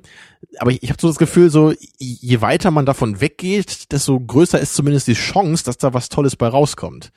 Aber, also ich, ich, ich sehe dein Argument, ich sehe auch, ich, ich, ich weiß, worauf du hinaus willst, zumindest ein bisschen. Aber das Problem ist ja auch, ähm, dass all das auf der Leinwand völlig irrelevant ist. Das sind Geschichten, das sind Legenden, das ist ein gerne mittlerweile und heutzutage auch ein Marketing, was damit reinspielt, was dir diese Geschichte in den Kopf setzt, wo es dann Dokumentationen zu gibt, wo es, deswegen sage ich ja, du musst halt immer auf externe Quellen verweisen, du musst dir das Interview durchlesen, du musst dir den YouTube-Clip angucken, du musst die Dokumentation des Making-of dir anschauen. Wenn du all das nicht weißt, vorher. Genau, aber das wollte ich ja sagen. Dann du, ist das ja nicht im Film selber drin. Genau, oder? Das, das ist ja der Punkt. So, ne? Muss, du, ist, ist Apocalypse Now so gut, weil du weißt, dass Franz, Francis nee, das würde ich halt nicht sagen. Genau, du guckst den Film halt an, du weißt es nicht, aber du siehst vielleicht eine Qualität drin und dann guckst du dir halt die ganzen Bedingungen an und dann kannst du dir überlegen, hey, vielleicht ist das ja ein Grund dafür, warum diese Qualität in dem Film ist. Nee, vielleicht muss ein Film irgendwie oder ein sehr guter Film irgendwie in gewisser Weise so einen Prozess durchlaufen. Ja, aber darf man das? Darf man das bei dieser Frage, bester Film aller Zeiten? Ist das nicht ein bisschen Schummeln? Ich meine, es ist halt, das meinte ich ja eben, du kannst halt nicht das genau so irgendwie mit Ja und Nein beantworten oder halt zu sagen, jeder Film muss sowas irgendwie haben, ist halt natürlich schwierig. Aber woher weißt du denn, dass der Film das überhaupt hat? Nur weil ja, das weißt du erst im Nachhinein. Ja, und das meine ich ja, das ist ja gerade das Problem, dass du verlässt damit den, den Primärtext, du verlässt damit den Film. Das Filmerlebnis ist alles, was du hast und eigen, was eigentlich alles, das ist die gleiche genau. Diskussion, die wir jetzt bei den Oscars ja, ja. hatten. Boyhood hat zwölf ich mein, Jahre gebraucht. Ich weiß schon, was du meinst, ja. Das ist eher so dieses, du, du, musst im Grunde schon vorher wissen, ob der Film dafür in Frage kommt oder nicht. Das andere wäre halt eher so, so eine Art Erklärungsmodell dafür. Ja, und, ja, aber man, man könnte halt vielleicht trotzdem, es könnte ja sein, dass du jetzt irgendwie guckst, so diese 100 Filme kommen dafür in Frage und bei 90 von denen gibt es wirklich diese Bedingungen. Das wäre ja zumindest eine interessante Feststellung dann. Aber du könntest halt nicht andersrum jetzt dann gucken, so, ah, der Film hat zwölf Jahre gedauert, um zu machen, deswegen muss das ja schon mal ein Kandidat für bester Film aller Zeiten sein, ne? Das, das ist klar. Aber für mich geht das so ein bisschen in die Richtung, weißt du, das ist so, das ist so, ähm, das, und, und das, das reiht sich dann auch wieder so gut ein in die Filme, lustigerweise, die wir schon geguckt haben. Ähm, der Punkt ist, wie sehr sind die Geschichten um die Filme, die Legenden, die, die, die, ähm, ja, die Dinge, die, die, die, die, die Sachen, die man sich über die Filme, über die Entstehung der Filme, über die Filmemacher erzählt. Ja, wie wichtig ist zum Beispiel jemand wie Hitchcock als Person, als Legende, als Status, wenn wir über seine mhm. Filme reden. Aber Wie das finde ich auch noch wieder ein bisschen was anderes, weil das, das ist auch wieder gerade sehr interessant, finde ich. So, ich weiß auf jeden Fall, was du meinst, ja. Das ja. ist, das will ich dann. Wie da, wichtig da, ist die Geschichte bei Citizen Kane, dass er gefloppt ist? Das hatten wir ja auch schon erwähnt. Ja, genau. Also dieses, ne? dieses erstmal kann man das gar nicht Aber weißt du, da, da wäre es ja vielleicht auch so, ne? Das, das wäre ja eigentlich eine, also das würde ich halt ähnlich so sehen. Natürlich muss ein Film nicht erstmal floppen, damit er irgendwann gut sein kann. Aber mhm. es könnte halt ein Anzeichen dafür sein, dass wenn ein Film irgendwie floppt, so dass er vielleicht, das? ne, dass ah. er vielleicht äh, noch nicht für seine Zeit äh, reif genug war oder so. Okay, und so meinst du das jetzt auch bei den bei den Produktionsbedingungen? So ein bisschen, halt, ne? Das, ah, das ist okay. wie, wie bei dem Matrix-Drehbuch, so, ne? Das ist, du, du brauchst halt vielleicht irgendwie diese zehn Jahre so bei, bei diesem Drehbuch damit einfach, also es, ja, ja. Es, du, du kannst so ein Drehbuch einfach nicht an einem Tag schreiben, so ungefähr. Das muss halt lange reifen, da müssen vielleicht hier und da wieder was geändert werden und, und so. Ein Film, der Schwierigkeiten in der Produktion hat, weil er neue Dinge versucht, weil er wie hier die Sieben Samurai große Sets baut, beziehungsweise genau. halt eben äh, in Außenaufnahmen. Das, das ich doch gar nicht gesagt, ne? dass ja dieses, dass der Kurosawa sich eben auch dann dafür eingesetzt hatte, dass dieses Dorf auch wirklich nachgebaut wird dann und dass sie eben nicht das irgendwie im Studio drehen, so, das, das siehst du halt auch bei irgendwelchen Western aus Amerika dann. Ne? So bei ja, manchen ja. von diesen John Wayne Western kennst du, glaube ich, auch welche von, ja. ja. Da hast du dann so den, den Papphorizont da hinten und dann steht halt dieses Haus dann da. Das ist halt auch wieder, so, das, das kann ich halt nicht ernst nehmen, dann sorry, Freunde, ne? Also das, das geht halt für mich nicht so, das, das geht nicht so, ja. Und das, das hat ja hier dann eben äh, der Seven Samurai halt schon versucht, so da eben den, den Schauspielern auch eine echte Atmosphäre zu geben das ist für mich dann wieder ein Faktor, der trägt dazu bei, dass ich den Film ernst nehmen kann. So, das, ja, das, ja. Da, da, steckt dann eben Handwerk drin, ne? da, da ist die, die Mühe, die reingeflossen ist, so ja, die, die muss dann vielleicht einfach da sein. Aber es ist schon, ich, ich finde schon schwierig. Ich finde das. Ich, ich würde halt auch nicht ausschließen wollen, dass jetzt jemand irgendwie ein Drehbuch an einem Tag schreiben kann. Aber das passiert vielleicht bei einem von einer Million Drehbüchern oder so, dass das halt irgendwie so ein Meisterwerk ist. Ja, bei Kafka gibt's das ja, glaube ich, auch so bei manchen Geschichten, die er dann irgendwie so nachts im Rausch geschrieben hat, ja, dann, die halt auch so als die Klassiker gelten heutzutage. Aber ich, ich stelle mir das meist halt eher so vor, dass halt jemand wirklich an so einem Buch arbeitet und dann, dass das halt wirklich jahrelang so im, in, der, in der Mache ist. So bei der unendlichen Geschichte war das halt auch so, dass dann Michael Ende auch so meinte, er, er war dann so in der Hälfte des Buches und er wusste halt irgendwie nicht so, wie, wie kommt Bastian wieder aus Fantasien raus. So. Das kennst du gar nicht, weil du das im Film gar nicht gesehen hast, ne, weil das, der Film vorher endet. Also hm. die zweite Hälfte in dem, bei der unendlichen Geschichte ist eben, dass Bastian selber in, in diese Welt eindringt, dann da auch einiges erlebt, ne, und dann ihn halt da wieder rauszuholen, so narrativ, so, ne? Wo, wo kann seine Geschichte hingehen? Das war halt dann sehr schwierig für ihn. Mhm. Und das kannst du halt nicht mal so, ja, da macht er das und das und hier und so und fertig, so, ne? So, so schreibst du sowas halt nicht. Außer du bist eben das super Genie vielleicht. Das wollte ich halt hauptsächlich sagen damit. Ja, also möglicherweise sind vielleicht so, so diese monumentalen Produktionsbedingungen ein Anzeichen für sowas. Wo mir gerade Waterworld einfällt, ne? Ja. Der hatte natürlich auch irgendwie monumentale äh, Produktionsbedingungen, weil da dauernd das Set irgendwie abgesoffen ist. Ja. Und was dabei jetzt rauskam, ist jetzt auch bestenfalls mittelmäßig. Ich glaube, der ist sogar, wenn man das äh, die inflationsbereinigt anschaut, ist es glaube ich immer noch der teuerste Film aller Zeiten ja. in der Produktion. Ich glaube, der, der ist ja wohl wirklich Millionen ins Wasser gefallen. Hm. Hm. Oder abgesoffen? Man weiß es nicht. Aber okay, ich ich ich, ich verstehe dich jetzt glaube ich mhm. ein bisschen mehr. Also da da da komme ich dir auch ein bisschen entgegen. Das ist zumindest mhm ich, ich, ich wollte nur, nur angemerkt haben, dass das irgendwie, dass es schwierig ist, diese externen Faktoren damit reinzuholen in der Bewertung, dass es auch schwierig ist, ähm, ähm, ähm, da nicht in so, in so eine Marketing-Geschichte, eben in Genau. so eine Es Aber wird du- halt gerne versucht, das künstlich aufzublähen. Genau, sowas, und dein ne? Argument ist, okay, diese, diese Produktionsbedingungen, wenn sie so passieren, die lassen sich dann hoffentlich auch im Ergebnis finden, Genau. indem es sich qualitativ Ja. Oder sind zumindest ein Anzeichen dafür, dass da vielleicht wirklich eine Menge Arbeit reingeflossen ist und eine Menge Mhm, Herzblut mhm, so mhm. in, in allen kreativen Prozessen, so die involviert war. Ne? Okay. Ja, und das würde ich halt schon sagen. Aber es ist leider halt nicht als äh, ja, Kriterium zu gebrauchen. Das heißt, wir sind nicht in der Lage, uns irgendwie die DVDs zu kaufen von Kandidaten, gucken erstens Making of und wenn wir sehen, ah, man hat die ganze Zeit irgendwie nur faul im Stuhl Ach, gesessen. dann muss ich den Film ja doch mögen. Wenn Ja. das so schwierig zu machen war. ja, ja. Genau, ja, so dann leider doch nicht. Schwere Geburt mal wieder. Ganz, ganz schwere Geburt. Gut, und der zweite Punkt, den, den ich noch ganz, ganz kurz zumindest, äh, weil, weil wir echt hier schon wieder Überstand machen. Hollywood. Wir haben jetzt einen Film, der nicht in Hollywood gemacht wurde. Klar. Wir suchen den besten Film aller Zeiten. Ist Hollywood da? Darf der Film äh, denn überhaupt aus was anderes kommen als naja, Hollywood? aber ist Hollywood die erste Anlaufstelle? Müssen wir uns überhaupt mit Hollywood aus auseinandersetzen oder nicht? Gucken wir nur nach Japan oder ist das alles egal und wir müssen nur den deutschen Film uns anschauen? Wie gehen wir da mit, mit regionalen ähm, Industrien um? Filmindustrien um? Mit welcher, wie, müssen wir in alle Kontinente, in alle Länder mal reingucken? Oder, Also im oder Grunde schon, ne? Also wenn wir jetzt wirklich aller Zeiten sagen, dann würde ich damit jetzt, ist das so wie bei Och. der, also ich, ich würde damit automatisch davon ausgehen, dass es auch aller Erdengebiete einschließt. Gut, aber wie machen wir das? Machen wir das wie bei der WM? Wird dann irgendwie ausgelost und dann wird gegeneinander, und der beste Film aus jedem Land tritt dann gegeneinander an und also der beste Film aller Zeiten aus jedem Land und dann äh, geguckt, wer ist jetzt der allerbeste aller Zeiten aus allen Sie, Ländern? wir, nehmen so diese Filme raus und hauen die so aufeinander, weißt du, und die, die am Ende noch steht, die gewinnt dann. Ja? Und gucken wir uns die Poster an. Das schönste Poster entscheidet dann, wer ist der beste Film aller Zeiten. Ja, das ist, das ist wahrscheinlich die beste Möglichkeit, ja. Ja, aber schwierig. Ich meine, es ist, das, das war jetzt auch ein Grund, warum ich halt gerne den Seven Samurai noch besprechen wollte hier, weil der eben auch, wie du halt sagst, der kommt halt überhaupt nicht aus Hollywood, ne, kommt aus Japan, halt ganz woanders her, hat deswegen auch natürlich andere kulturelle Hintergründe, ne, auch wenn es vielleicht bei dem Film jetzt nicht ganz so schwer zu verstehen ist wie bei anderen Werken so aus Asien. Ja. Ne, weil eben die Geschichte ist ja schon so vom Grundmotiv her austauschbar, so und auch zu verstehen, wenn man jetzt nicht aus dem Kulturkreis kommt. ich wollte gerade sagen, austauschbar klingt Mhm. so negativ. Die ist, die ist Also universell verstehbar. Die ist, Universell ist schöner, ja. die ist international. Richtig. Interkulturell vor allen Dingen. Ja. Ja, und das, das ist halt dann auch wieder das Problem. Ich meine, natürlich ist das eine rhetorische Frage. Natürlich müssen wir dann nicht nur nach Hollywood gucken und natürlich müssen wir auch nicht nur nach Japan gucken. Du hast na, klar, hast recht. Wir gucken eigentlich in alle Länder, wir gucken in alle Industrien, in alle. Am besten müssten wir auch noch in Independent-Filme gucken und Amateurfilme gucken. Wer weiß, was da für Schätze irgendwie lauern. Natürlich sollten wir dieses, dieses, dieses, die Stichprobe oder oder oder die, die, die äh, den, den Korpus, den wir untersuchen, so breit wie möglich erstmal fächern, was es denn wieder unmöglich macht. Aber im Prinzip ja. Aber ähm, jetzt habe ich schon wieder vergessen, warum ich aber sagen wollte. Ähm, ich glaube, ich lasse es. Endet so jetzt die Episode? Nein, da war ja noch was. Red mal weiter. Ich höre dir ja eh nicht zu, sondern denk, was ich jetzt nicht. Ich will jetzt wissen, was du sagen wolltest. Ja, das will ich auch wissen. Deswegen musst du was sagen und dann kann ich. Also was ist die Frage? Ja, du hast, du hast gefragt, nur muss der Film aus Hollywood kommen? Du hast schon gesagt, nein, natürlich nicht.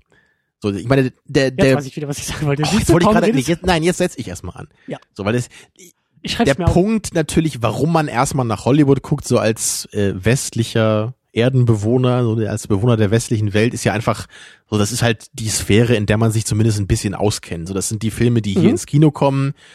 Man, man hört ja eigentlich jetzt von, von ausländischen Filmen halt entweder, wenn die halt so bekannt sind, dass die jetzt hier irgendwie auch dann zugänglich sind, ne, oder halt wirklich, wenn man sich aktiv jetzt selber damit auseinandersetzt so, und selber eben so nach den Filmen Ausschau hält. So, aber man, man ist halt eben nicht automatisch so damit in Kontakt. Nee, das, das, das ist halt einfach eine, eine, eine praktische Barriere so. Deswegen ist es halt klar, dass man erstmal da guckt, wo man sich schon mal ein bisschen auskennt. Genau wie man auch erstmal die Musik hört, die man irgendwie bekommen kann. Genau wie wahrscheinlich, wahrscheinlich jeder hört am Anfang in seinem Leben erstmal die Musik, die im Radio läuft, so ungefähr. So, und dann, Und dann geht's in die irgendwann- Plattensammlung der Eltern. Ist, oder so, ja, also das ganz, ganz zufällig im Grunde. Und irgendwann, wenn man dann, also erstmal denkt man, es gibt irgendwie nur das so und da muss ich mir jetzt das Beste raussuchen, aber irgendwann äh, kommst du dann darüber hinweg und erweiterst deinen Horizont und fängst halt an, immer weiter zu gucken. Ja, und das geht auch ein bisschen in die Richtung, in die ich eigentlich wollte, nämlich, nämlich dieses, ähm, die, die, die eigene Kultur. Du, das ist ein bisschen mit Gewohnheit jetzt, glaube ich, beschrieben, so das, was man kennt, was man versteht. Und ja, Mhm. ähm, natürlich ist das erstmal die Baseline. Und ich glaube, da ist Hollywood auch so kritisch, wie man das alles sehen muss, was da rausfällt.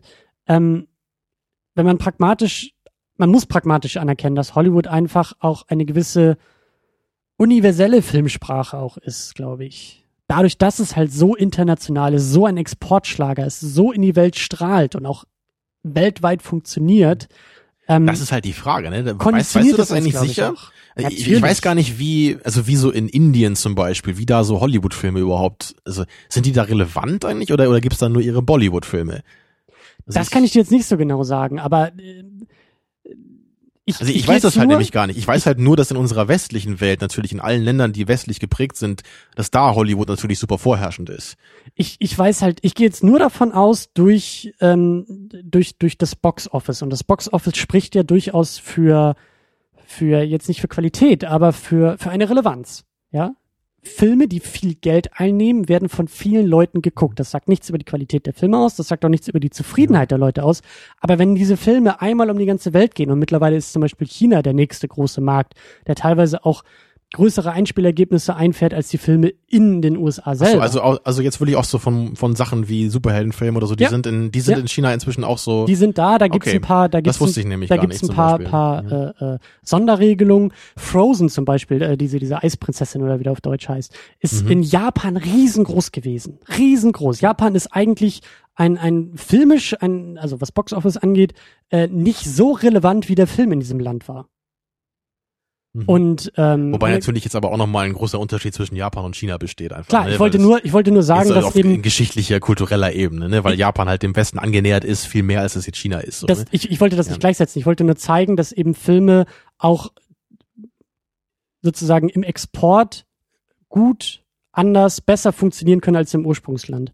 Und und das, das muss man einfach erstmal so anerkennen. Ich meine, die, die, wenn, wenn du dir die Auflistung von, von Box-Office-Sachen anguckst, äh, ich, ich weiß jetzt nicht, ob, ob die Eigenproduktionen größer sind, aber die, die Filme fahren auch irgendwie in den Philippinen, in Malaysia, auch in Afrika, in, in Russland. Überall sind die Hollywood-Filme da und überall verdienen sie Geld.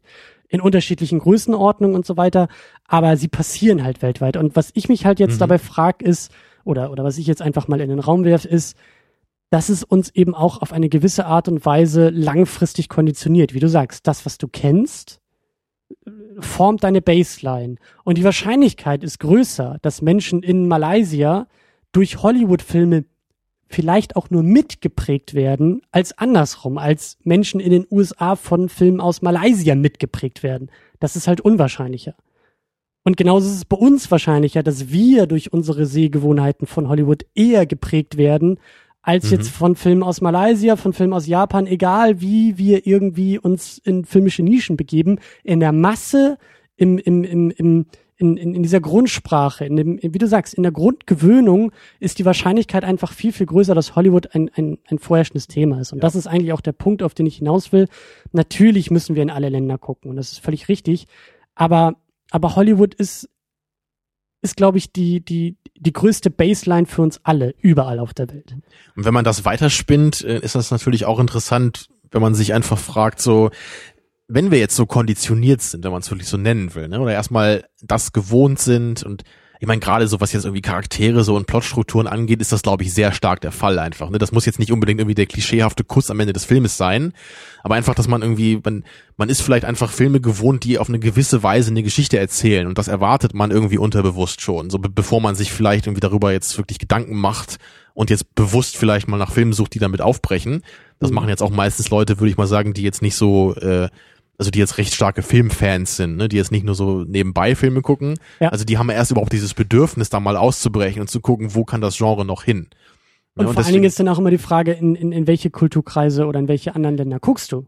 Eben, ne? Und so, ich, ich wollte jetzt halt sagen, sagen ja? dass der, der Punkt ist halt dabei so, kann ich das dann irgendwann überhaupt? So, also habe ich überhaupt die Möglichkeit vielleicht so als Europäer überhaupt einen Film wie Seven Samurai also kann ich den überhaupt als so stark wahrnehmen, wie das vielleicht in, in Japan der Fall ist? So, weil das, ja. ist es mir überhaupt möglich? So durch, durch meine Konditionierung, so weil das, also kann ich mich überhaupt so davon frei machen, dass ich alle Filme aller Kontinente im Grunde gleich bewerte? Ja. Und das, das ist halt schwierig. So, du meinst ja zum Beispiel in der, Vor in der Vorbesprechung eben so ein Film wie Goodbye Lenin jetzt, ja? ja. Auch wenn der jetzt nicht Kandidat für bester Film aller Zeiten ist, so, aber ähm, kann man den überhaupt richtig gucken, wenn man überhaupt nicht in Deutschland lebt, so? Ich meine, natürlich versteht man den irgendwie jetzt so von, äh, von der Narration, so, aber also die, die, dieser Inhalt, der da thematisiert wird und diese ganzen kleinen Details vielleicht, das kannst du ja gar nicht verinnerlichen.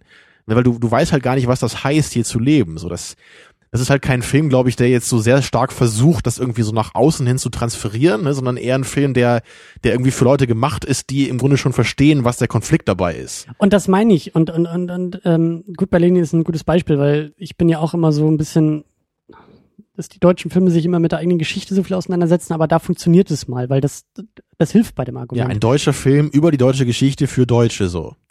Ja, oder einfach aus der deutschen Perspektive. Jemand, der irgendwie, und da, da Klar, ist auch ja. das, das Altersding. Wenn wir auf den Film gucken, gucken wir ganz anders drauf als Leute, die irgendwie 20 Jahre älter sind als wir. Die halt noch in diesem, die dieses geteilte Deutschland auch wirklich Ja. miterlebt Ver haben. vermutlich wird das später dann so sein, wenn wir mal älter sind und dann werden irgendwie Filme den 11. September behandeln. Ja. Da, da, da sind wir dann eher die Leute, die halt verstehen, was das damals, ne, Ja. kann man jetzt ja sogar schon sagen, was es damals gehießen hat, ne, was, was irgendwie in der Welt los war, ne, was mit, was in den News war, wo alle, alle Leute wieder vom Dritten Weltkrieg angefangen haben zu reden, ja, und Ja. dann Irakkrieg und so, wo alle meinten, so Gott, was, was, was geht denn jetzt ab, ne, weil so eine, so eine Katastrophe hatten wir ja überhaupt noch nicht erlebt in unserem Leben, ne, weil wir sind halt geboren, gut, als wir ganz klein waren, gab es halt den Fall der Sowjetunion, ne, die Vereinigung Deutschlands, aber das haben wir halt nicht so richtig miterlebt, weil wir da irgendwie Ja. drei Jahre alt waren. Ja.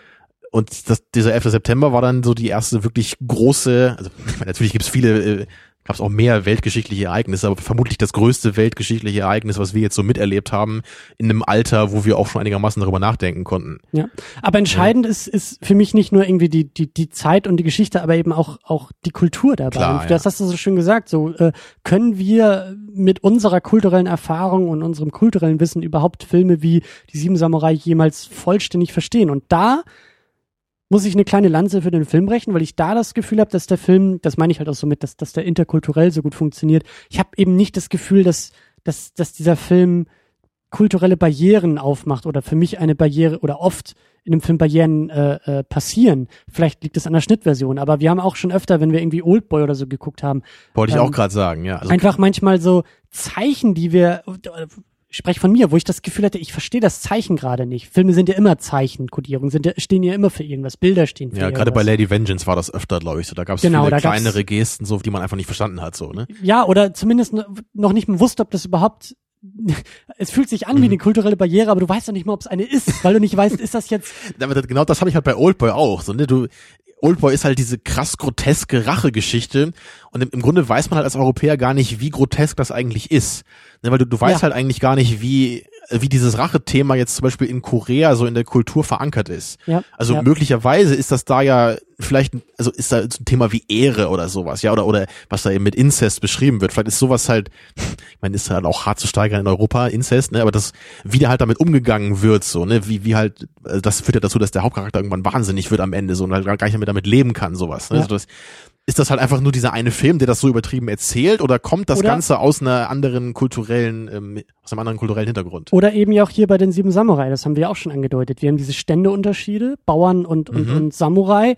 Äh, wir haben keine Ahnung von der japanischen Geschichte. Also wir, wir, wir können es entschlüsseln. So, aber wir haben halt nicht den Hintergrund. Ich glaube, Ja, wir, wir jemand, können uns halt so analog eher so überlegen, klar, bei uns gab's halt auch so, ne, die Grundherren und die Leibeigenen im Mittelalter. Vielleicht ist es ja irgendwie so ein bisschen so dann, Genau, so in die Richtung, man, man kann das so äh, assoziieren. Ja. Aber genau verstehen wir diesen Konflikt natürlich nicht so.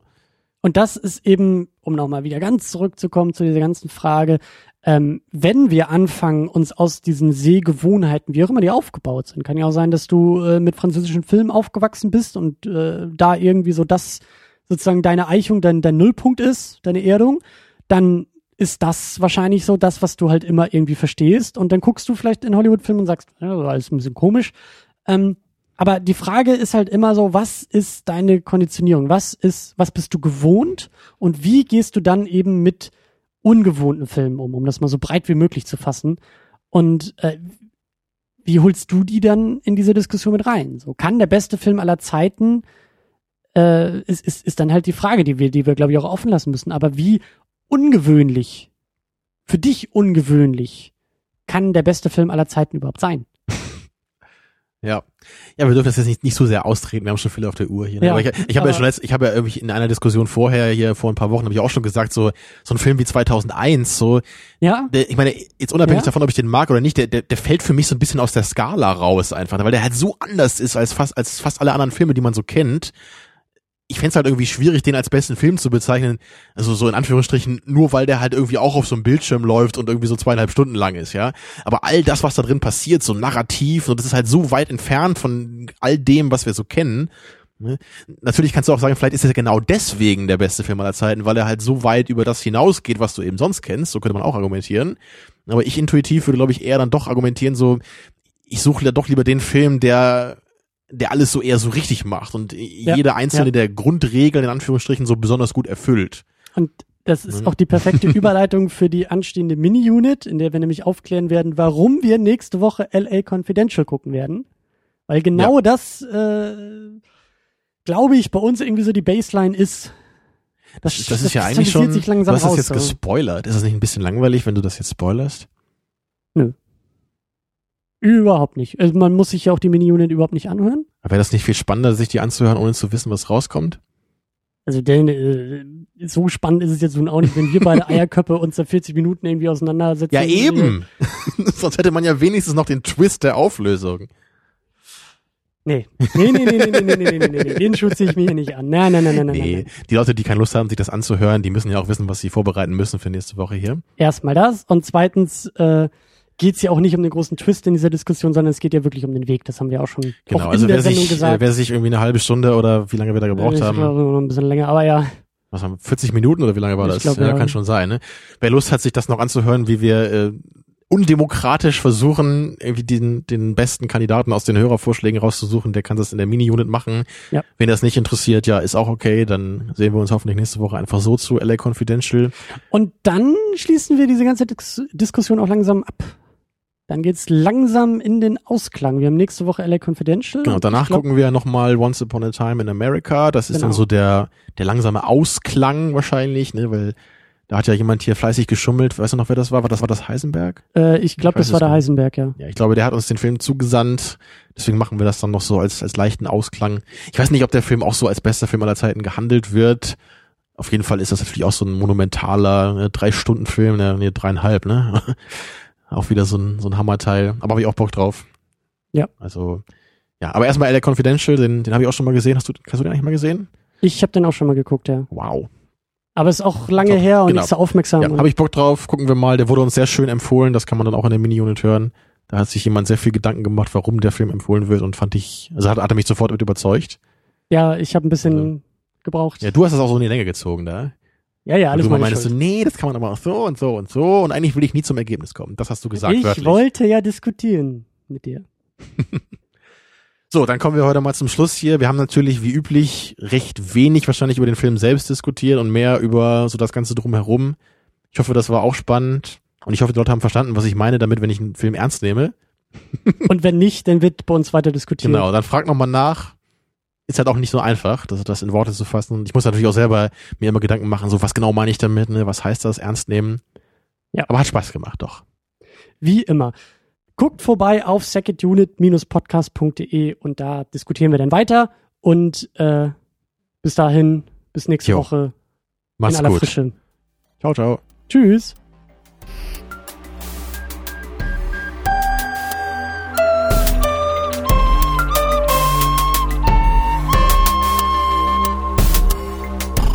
Second unit. Second unit.